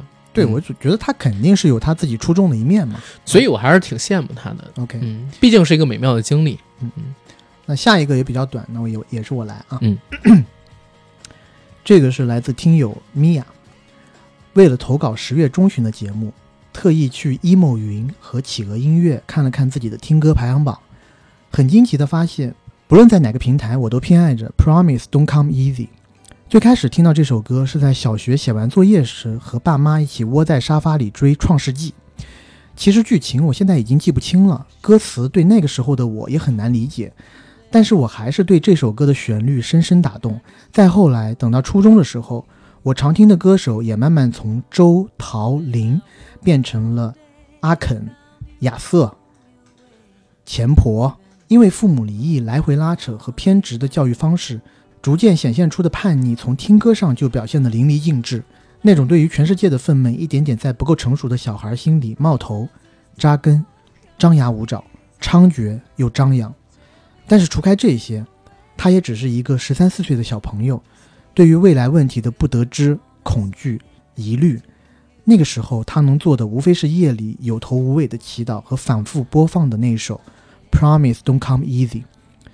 音乐很神奇，总是很快就能连接到过去，治愈人心。当我因为这期节目再次点开这首歌，只有一种尘埃落定的感觉。过往的难过好像都一笔勾销了，能够想起来的只是当时一家人窝在沙发上看电视的美好，就像那种美满的心情从来没有变过一样。如果有听友和我一样，因为一些问题反复困扰自己，不妨听听那些承载你美好回忆的音乐，想来总是能获得一些力量和共鸣的。最后，希望大家除了听歌，也可以偶尔抬头看看太阳。嗯，米娅其实给咱们投过好几次稿，包括什么中元节啊，然后在之前还有一次投稿，我忘记主题是什么，她都投过。很认真。是，然后《Promise Don't Come Easy》这首歌，其实我小时候也比较喜欢听，嗯但是我其实不是看《创创世纪》里听过来的。嗯，我《创世纪》也看过，当时印象不那么深。嗯是在我初中的时候，我买过一盘磁带，那个磁带是叫《各种影视金曲大全》，啊，其中还包括《空中监狱》的主题曲和、啊，呃《珍珠港》的主题曲，嗯反正就是盗版的磁带。明白明白然后。中间就有这一首《Promise Don't Come Easy》，你说的可能不是空中监狱，是勇闯夺命岛吧？空中监狱，啊，OK，对，是空中监狱，尼古拉斯凯奇那个。是是，嗯，然后这首歌我还有印象的，因为我买的那首盘是英文原声，嗯然后我看到这首歌的时候，发现哎，竟然是一个港剧的，嗯，片尾曲是是的是的，其实特别有意思。我觉得从他这儿来看，应该是被父母离异这种问题伤害的挺深的一个小孩。包括我周围也有很多朋友，就是嗯如果是小时候父母离异的话，通常到大了以后，对那一段经历都还是挺刺痛的。每每是提起都是，反正我有几个朋友吧，每次在一些夜深人静的时候，或者在酒吧里面，我说的是比较安静的酒吧，嗯点上一杯酒，谈起小时候这段回忆的时候，都是非常心疼的。是因为我跟米娅也认识，然后她其实也跟我聊过自己原生家庭的问题。其实之前我曾经劝过她，我说希望就是她能和家里和解，然后跟自己和解，然后戒掉一些不太好的生活习惯。然后既然你很早就已经听到了这首歌，其实我真的也是觉得啊，旋律可以打动你，旋律也可以帮你走出愤懑的情绪。你应该更多的学会跟自己，还有跟自己的生活以及自己的原生家庭和解。我之前跟你有聊过，你说现在父母对你的态度其实跟过去已经有了很大的变化，其实就差一步，可以看看我们刚才的那位叫做 Sound 初三的朋友他投稿的故事，里边讲到听哭，嗯，里边讲到听酷玩的 Yellow，然后跟自己父亲两个人的双向成长之旅，我觉得可能会对你更有帮助，因为自己的事儿别人很难给到太多的建议，还是需要自己不断的打磨，然后看看可不可以走出来，对吧？嗯，嗯，但是我们肯定会支持你的。对，而且他，嗯，我觉得写上这一段话还是对于之前一家人其乐融融的时候的那种怀念嘛。是的，而且我觉得这首歌的歌名真的挺点题的，就是诺言不是那么来的容易的，就是一段承诺也好什么的，呃，一旦你做出了某种承诺，你一定要尽自己的全力去保住你的这个承诺，去言行一致。对。但是我现在有一个疑问，我怎么记得米娅爸妈没离婚？是当时闹离婚，还是说你当时跟我说的不是不是真话？啊，那就可能有一些艺术加工的成分吧。对，这就是你可以在评论区里边跟我回复一下，或者通过微信告诉我，你到底哪个版本是真的，还是说没离婚，只是当时在闹离婚？OK。然后听友投稿最后一个故事来自于欣然，阿甘 AD，你们好，我是欣然，听硬核已经两年了吧，忘记是怎么开始的，也忘记是怎么开始的，但是明确记得怎么坚持听下来的。听到国庆特辑里征集关于触动人心弦的一首歌以及背后的故事分享，是十月四号晚间快十点，我已经洗漱好，但是我却有如神助般起来到书房，打开了电脑，写下这段文字。我知道我迟早会把这首歌和这个故事通过不一样的方式让某个人听到。今天是硬核给了我这个机会。OK，这句话是我自己补的。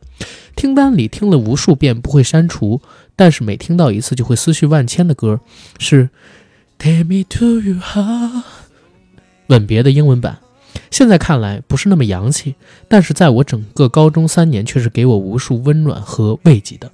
懵懂的十七八岁，总是会向往甜甜的恋爱，盼望着哪个男孩子会多看自己一眼。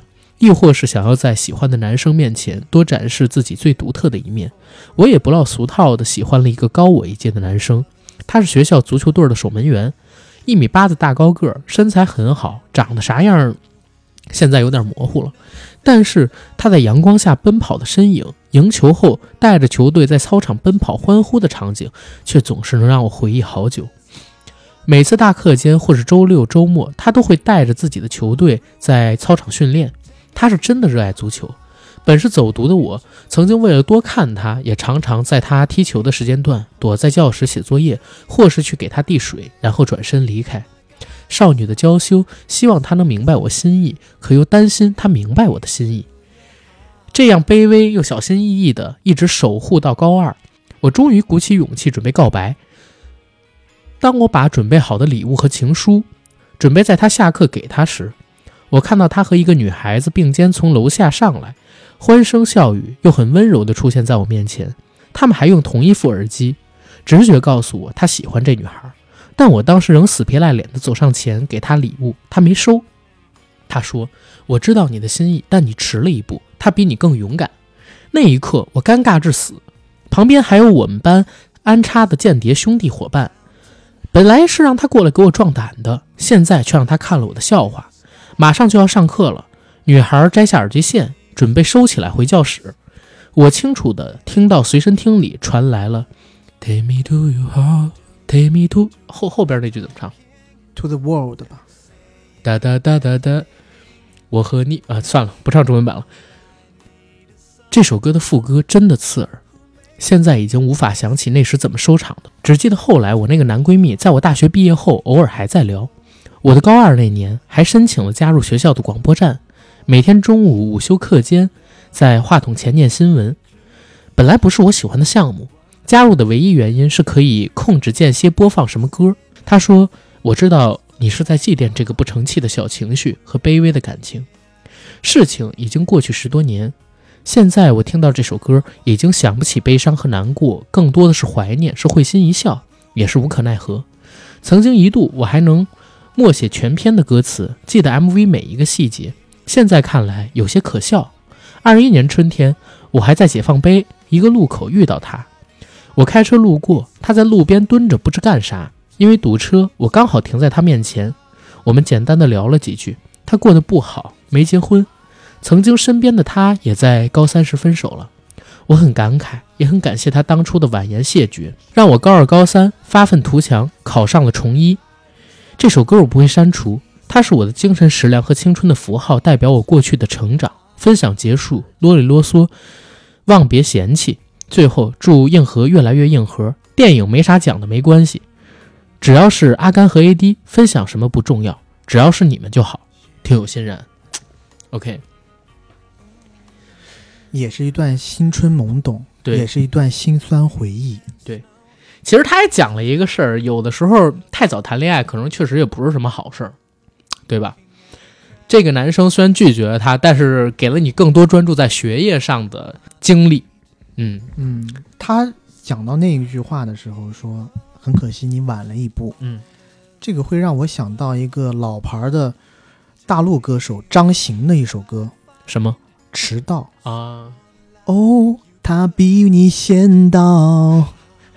哎，我这么老牌的歌唱出来，太土了。是嗯，他比你先到。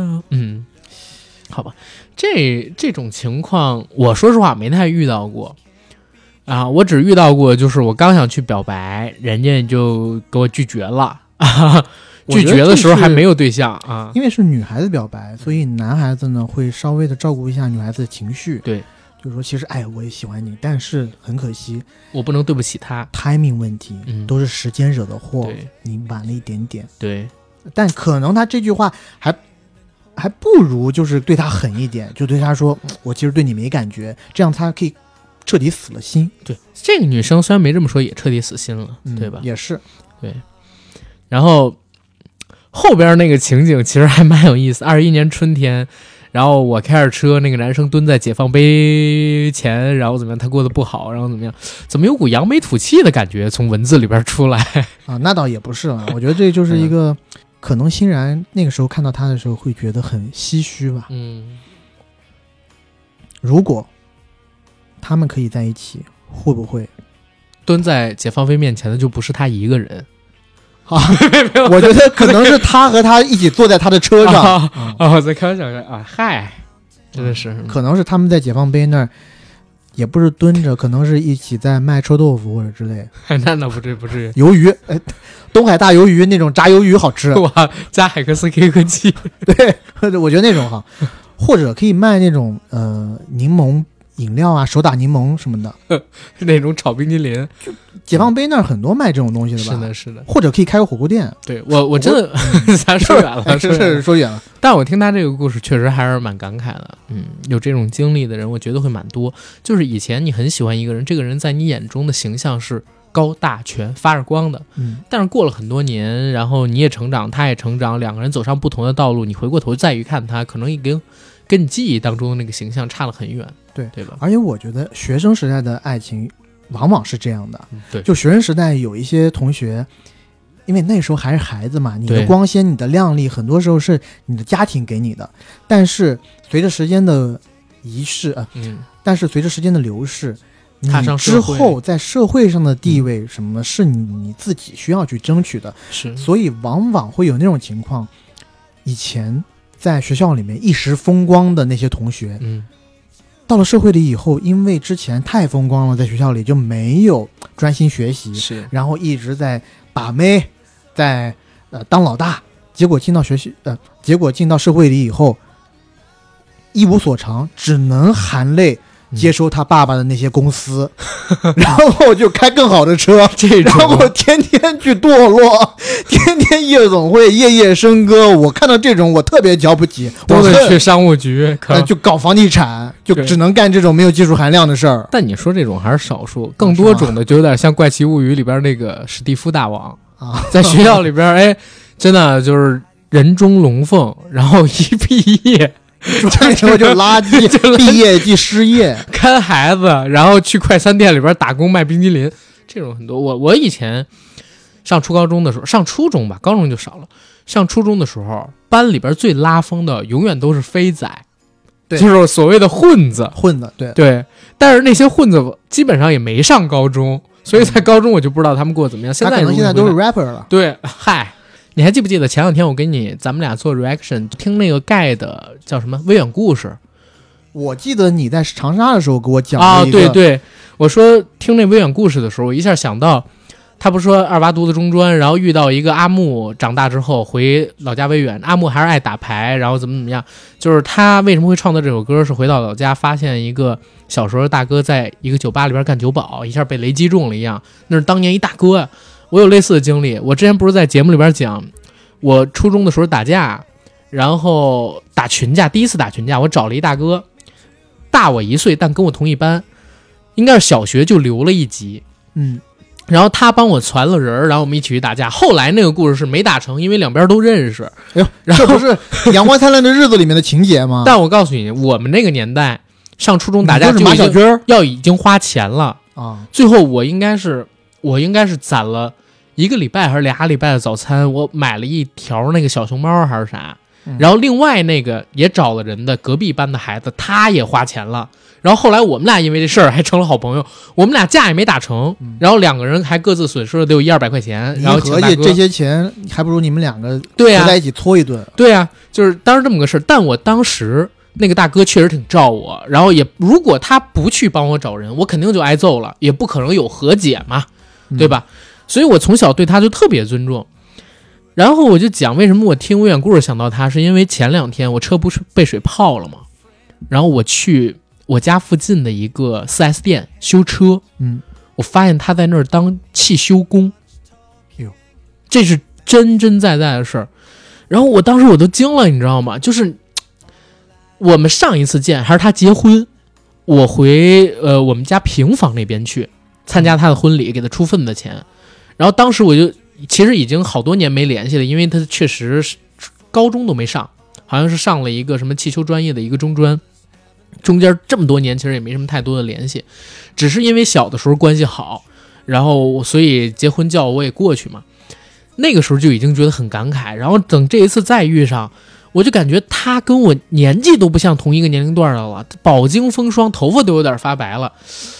之前有很多这种可能学习不是特别好的同学，这嗯。我还有一个就是学习更差，他们家直接是，你知道我们市区有一条叫老街的嗯。街，那个街真是几百年的，然后在我们市区最贵的店面房就是在那个老街上，他家有两个店面连在一起的，他也是那种大学考不上的，后来我是怎么在北京遇到他？他来北京拍卖，拍卖古画，哦，拍了古画以后回去卖，然后我之前我不知道在节目里面有没有提过，就是我为什么知道一些古画的呃复制技巧，就比如说有的宣纸画，他可以打开三层，它可以打个几层，嗯。而且呢，在早年间的时候，可能是一零年初期的时候啊，还有一些所谓会呃，还有一些所谓那种跟官员之间的这种呃沟通啊交流，呃沟通交流的时候，嗯。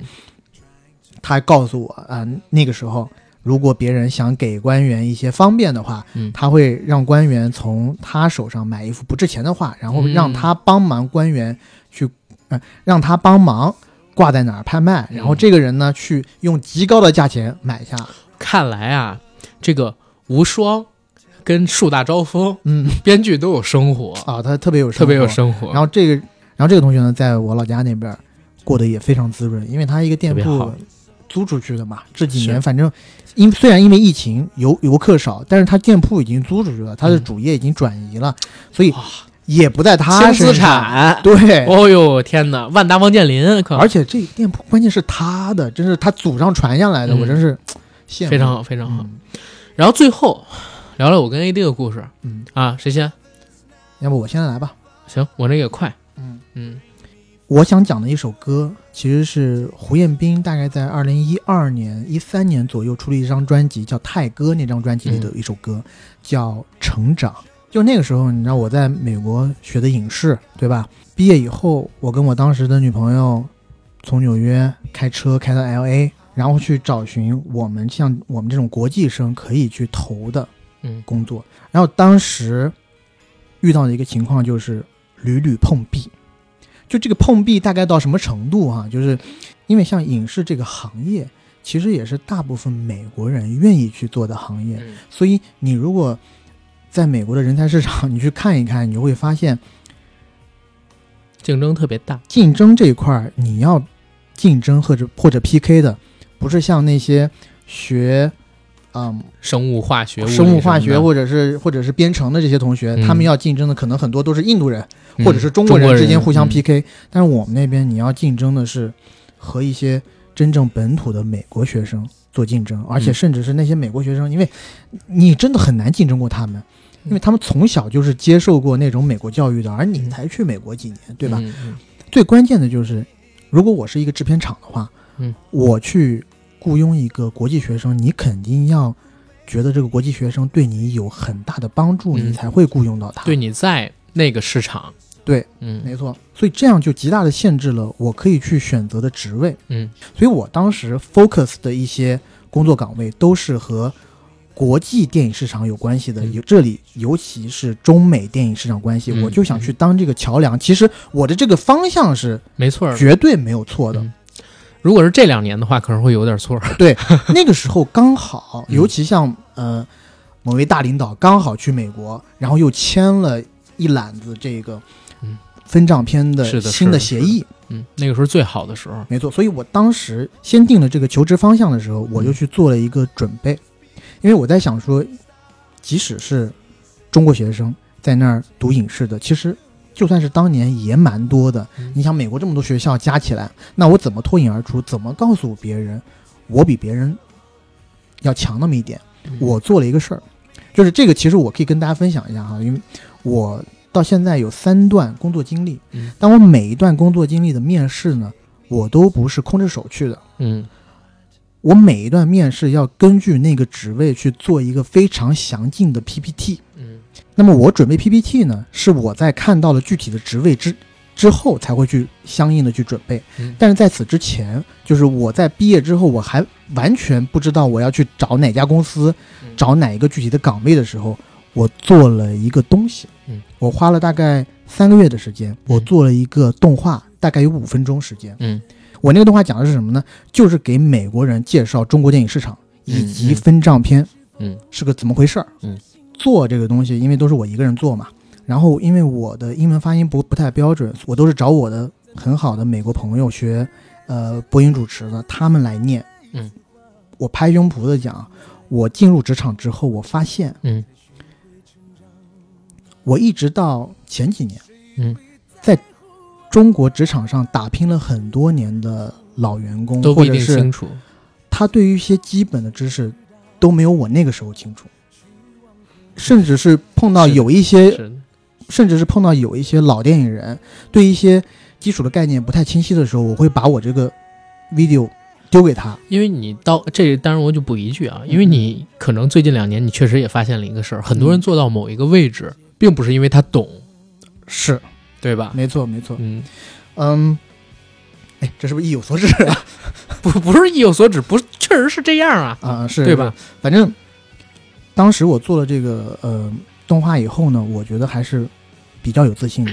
然后你知道，在美国投简历啊，每一个那个信的最后，我会附上一个短的 YouTube 链接，我说这是我做的一个关于中国市场分析的视频，请你点进去看一下。嗯然后就是这样的一个视频，确实帮我成功，嗯，夺取到了一次非常重要对我来说非常重要的面试的机会。嗯嗯，也是一家大头的国际公司。对于当时的我来讲，那就是一个 dream job。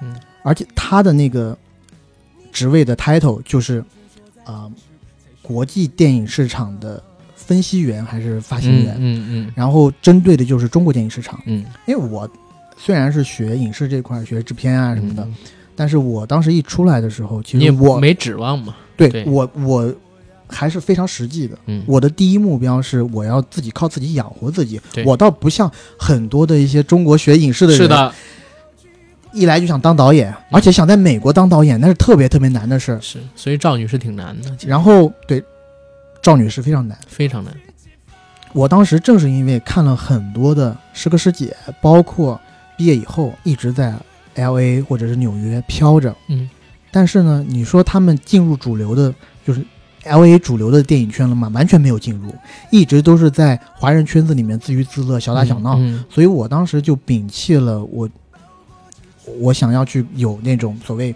自己当独立制片的这种思想。我觉得比较脚踏实地的去找一份工作先做着，嗯然后骑驴再骑驴找马，看看有没有什么别的机会。所以我当时看准这个职位以后，我觉得哎，真的特别好。嗯然后我就发了这个 email。隔了一段时间以后，这公司确实给我打电话了，让我去面试。嗯。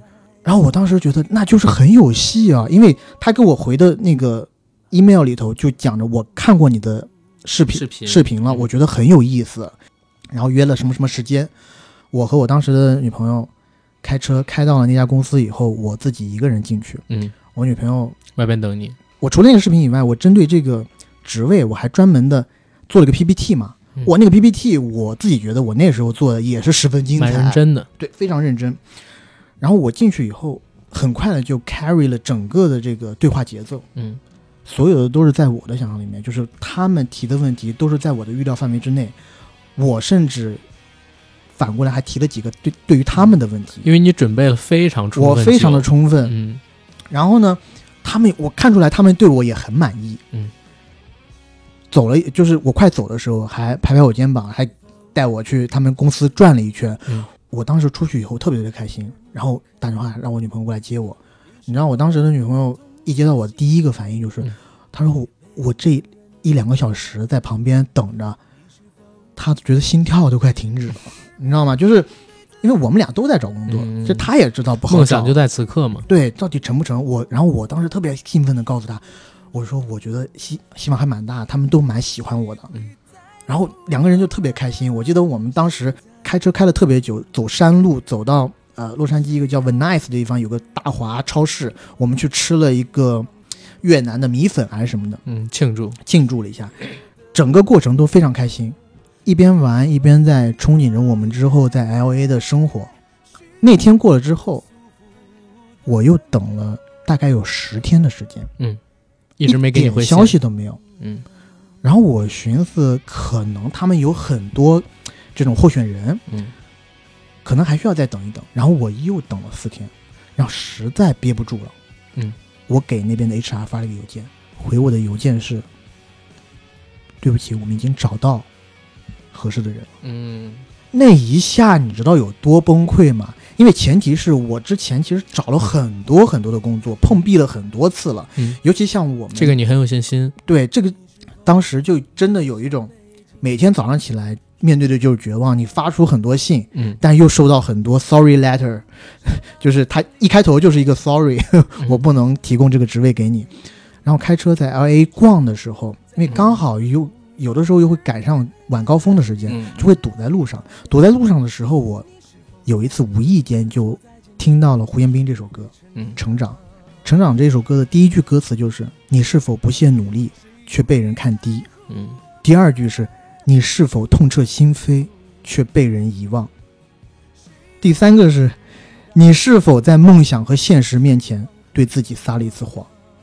就当时我一听，我就觉得哇，这他妈就是说我一开始那种难受就嗯起来了。但是这首歌好就好在它最后是上扬上去的，嗯，就是这是每一个男人都要经历的成长。这首歌真的，我每我我我们每一次出去游车河的时候听的都是这首歌，嗯，然后也是在自己给自己打气。是反正这个故事的最后结尾其实还是蛮好的。我找的第一份工作确实还是这个公司，嗯当时是我在 L A 漂泊了一段时间以后，也赶上我妈在国内做了一个手术，让我知道了。我觉得我不能再这么耗下去了，嗯，我应该回国，因为当时国内电影市场好嘛。嗯。我在回国之前，我做了个决定，嗯。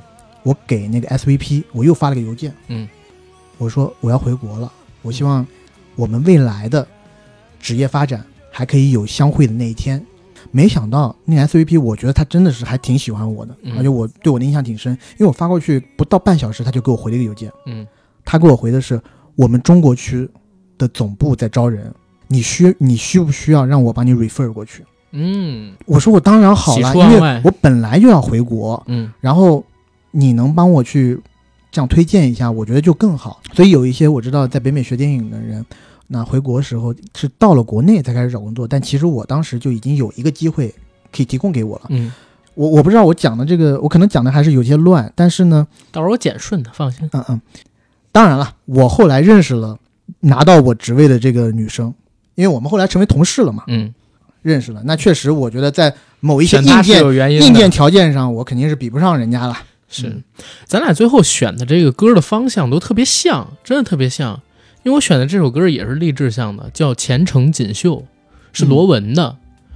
然后当时我听到这个歌的时间，其实是在二零一五年，就是我生日当天，你知道吗？嗯。然后那一年正好是我刚上班，我之前不是跟你讲，我最早上班的时候是在一家银行嘛，一家不是不是大陆开的一个外资银行。嗯然后我呢，呃，怎么跟大家讲？是这样的啊，虽然我是北京人，但是我家是郊区的，我在城区里边上班，我也是要租房的。当时是跟我同学一起合租，你家只是有很多地而已，呃宅，但是没拆，对不对？嗯所以也不能指望这个。而且我一直都是报喜不报忧的那种。我毕业之后从来也没跟家里边说过任何就是我工作上的难处啊，或者说怎么怎么样。而且我爸也去世的早，确实也没法帮我什么嘛。嗯那个时候，然后那个时候我在一家外资行里边工作，我跟大家说过，开始的时候可能就是每天打电话，然后怎么怎么样，那段经历我就不回述了。但是我想到一个招儿，我这人吧，脑子里边总有乱七八糟的想法。首先，你努力肯定是得努力的。你比如说，人家那边让你怎么去获客，给了你一些什么样的资源，你肯定要利用好。嗯然后我呢会想一些奇招，比如说当时有一个东西还算是火的，因为一五年嘛，叫百度贴吧。嗯，然后我在的那家银行呢，它其实是有自己贴吧的。哦我在去那家银行实习之前，我就已经成为了那个贴吧的吧主。啊，我就在你可以混到吧主，我在那个贴吧疯狂的灌水，嗯。然后灌水灌成贴吧的吧主申请，然后我成为吧主的第一件事儿，当然可能现在回过头一想，或者大家听可能觉得有点不太好，但我当时真的是这么干的，也确实有帮助。我把之前的小吧主全罢免了，然后我自己把自己的这个联系方式，当时的联系方式，我当时有另外一个手机号，然后写到了哈 那个贴吧的置顶帖里，嗯然后还写了自己的这个呃支行的地址。哎呀，然后呢，我干了第二件事是什么？那个时候，百度地图、大众点评、高德地图，嗯，然后包括腾讯地图，它上边各个支行的电话实际上是可以自己认领的，这个是可以自己认领的哦。哦，你就改成了你自己的我改成我自己的电话。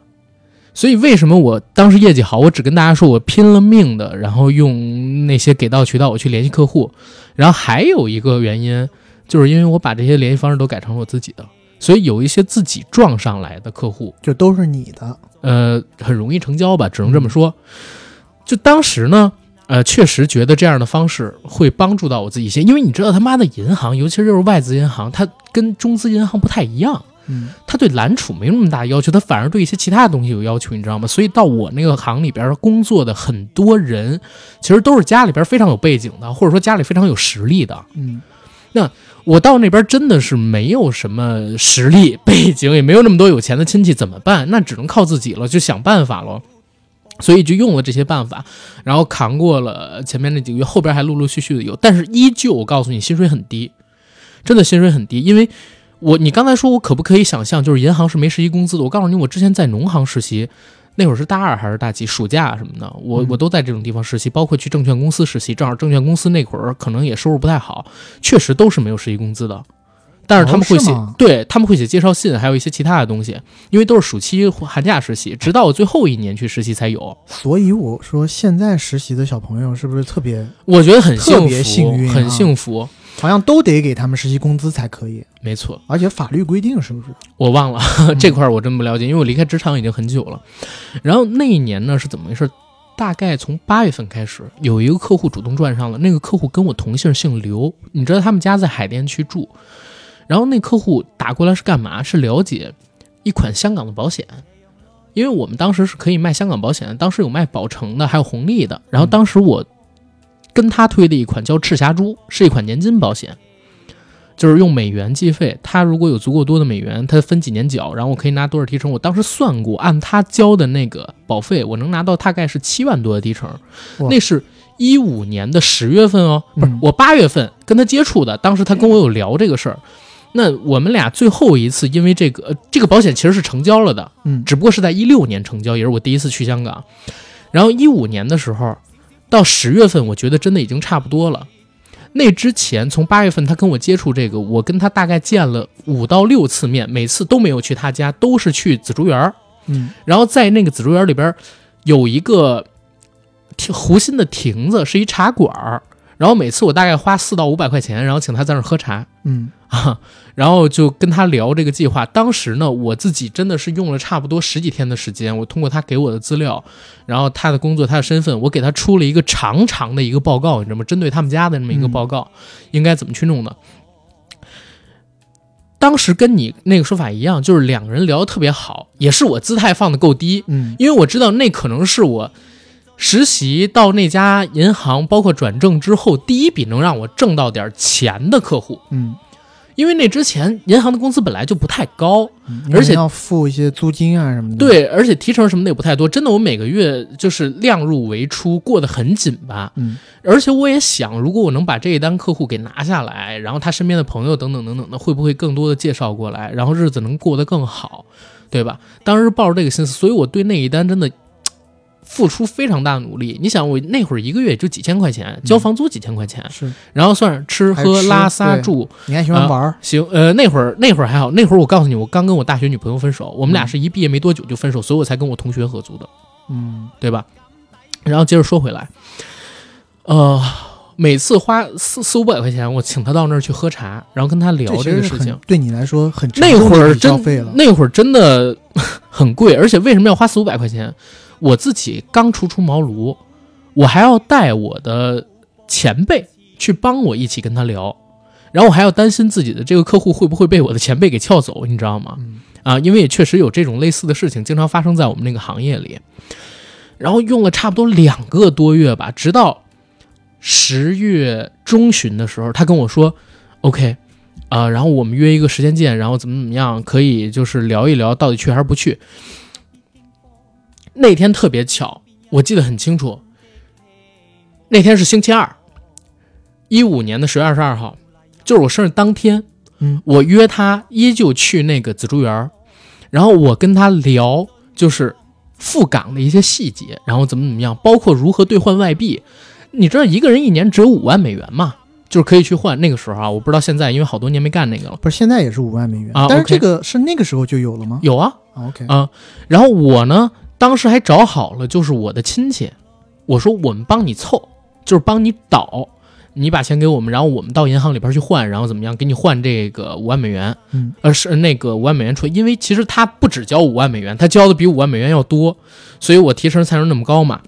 而且每年都有提成啊，你知道吗？嗯就是能连着拿几年，直到我离职还是怎么样才能没。当时抱着巨大的信心，我还买了礼物，因为正好那会儿是刚过完节没有多久，嗯我还买了一份就是很好的月饼。然后当时去看他，之前其实我已经送过了，但是没进他家门，也没有就是见他，是给他邮寄过去的。那是银行的礼物，然后这个是我自己准备的礼物，我还带了我那个前辈一起过去。结果到那儿之后，那个大哥呢，其实五十多岁，我但是我叫他大哥啊，也是聊得特别好，但是最后跟我说不买了，知道吗？他花了这么长时间不买了，两个多月的时间，然后告诉我不买了。然后我当时问他的原因是为什么，他说现在大家都在买嗯。然后他也问了他身边的朋友，就是因为他那个他确实很有钱，因为他有一个单独跟他合作的没券商的经理，跟他的一些说辞，他本来已经动心要买了，然后突然之间就不买了。然后那天真的，我面儿上我还要保持足够的礼貌跟尊重，而我我要把这个东西当成一个很不在乎的事情，跟他一起喝完了那杯茶，然后跟我的前辈回来。回来的路上，我前辈还训了我一顿，嗯因为我跟他说几乎就百分之百能成交了。啊然后我是抱着巨大的信心带着他一起过去的，而且他之前还跟我见了几面，然后他开始怀疑我那个客户到底是不是那么有钱。啊还是说只是吊着我们，为了蹭我们一点礼品，或者说是其他乱七八糟的东西？因为这种情况也可能会存在。嗯然后当天晚上，你想那个时候刚毕业，也跟女朋友分手了，本来是打算着就是这个消息，如果成功了，晚上还要打给我妈呢，说我我这边干成了一个对赚了一笔钱，然后过两天可能要去香港把这事儿给弄了，也当一个礼物送给我妈。结果没有，那天晚上我也没跟公司里边任何一个人过生日，我自己一个人默默的回了我那个跟同学合租的房子，同学也不知道我过生日，然后我就一个人在房间里边看电影。一五年那个时候正好有一个片子出资源，还是说已经出资源，但是我刚找到看，叫《金鸡三 S》。嗯吴君如的那一部，那一部讲的故事其实是呃张家辉扮演的一个江湖大佬，在九六年年底进了监狱，然后一直到一五年还是一四年才放出来。二十年的时间，他没有踏入过社会。等他再回来的时候，整个社会变了，没有黑社会，没有江湖道义，大家手里边都拿着手机，低头找钱，给人发微信。那个戏里边我印象最深的台词是：“这个世界变了，大家都只想说，只想表达，不想听。最好我表达出来，你都不要回复给我。”嗯，这是吴君如对着张家辉说的那个台词。然后有一首歌叫《世界变了样》，还挺好听的，是一群小孩同声合唱的。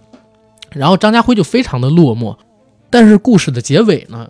却很励志，是他们一群人，然后重新开了一个大富豪用一堆帐篷搭起来的这么一个舞厅。片子最后的结尾是吴君如、张家辉、梁家辉、陈奕迅他们一帮人，然后站在一起唱《前程锦绣》，就罗文的这首歌。当时那首歌歌词我都现在都会唱：夕阳落下。心中不必惊慌，急着毅力，持我志气，总要步步前往。然后泪下莫干，敢抵抗高山，攀过望远方。然后那天晚上，你想偌大的一个北京，感觉不到未来有太多的希望。那个时候兜里也没有钱，而且没感觉到自己能去做什么别的，也不觉得有谁认可自己的才华。刚上班那个时候，职场里边只有领导，然后也没有什么太多的朋友，就觉得一切都没什么太大的希望。甚至那个时候，我都怀疑那客户是不是假的，就为了蹭我几顿茶，骗我点礼物。听到这首歌，然后我又当时也看电影嘛，然后我就想，哎，你说这么艰难的环境，吴君如还拍这么一部电影给所有人打气，啊，他这种精神特别好。然后我当时也是，我觉得自己第一还年轻。第二呢，我才刚刚工作，以后这样的事儿会越来越多，而且我脑子比别人灵光，对吧？虽然我没有那么厚的家底儿，没有那么好的就是能够给自己助力的亲戚朋友，嗯，但是你想，我开始我也想出了一套就是与众不同的获客的方法，帮自己完成了就是我最开始那几个月的业绩留在了这个银行里边，已经是，呃，很多人没达到的事儿，因为跟我同一批的好像只有我留下来了。那天之后，我没有停止联系这个客户。然后我依旧，大概每周吧两到三次给他嘘寒问暖，然后时不常的约他出来见面，跟他喝茶。最后终于在一六年，嗯，就是大概四五月份的时候成功了。然后我跟他一起去了香港，然后签下了这个单子，赚到了这笔钱。嗯啊，这是当时的一个经历。然后那个歌我到现在我都会唱嘛，对吧？只是发音不太标准。这个前程锦绣对我而言还是蛮有激励意义的。一定还是要努力。对啊，不能因为一些挫折就放弃，放弃是，而且千万不能怀疑自己。我觉得是很多时候别人可以怀疑你、看低你，但是做人不能自己看不起自己，还是要有自信，对吧？而且一定要认准一个目标之后去尝试，哪怕这个东西是南墙，你也撞了再说回头，不撞的话，你也不知道那东西是不是南墙。就凡事都得尽全力。对，而且还有一个问题，就是同样的这两个故事里边都有一个东西是啥？就是哪怕最后没有成功。对吧？你那故事也是，我这故事也是，就是不要立刻就换一副嘴脸。对，没错，这个是，嗯，我觉得我进入职场后，嗯，我学到的一个东西，就是你对人一定要真心，嗯啊，如果别人在某一点上你觉得是有闪光点，你不要特别急于去，就是现认识现用这种是特别要不得的。是是，一旦发现人家可能不能在你最需要的关头。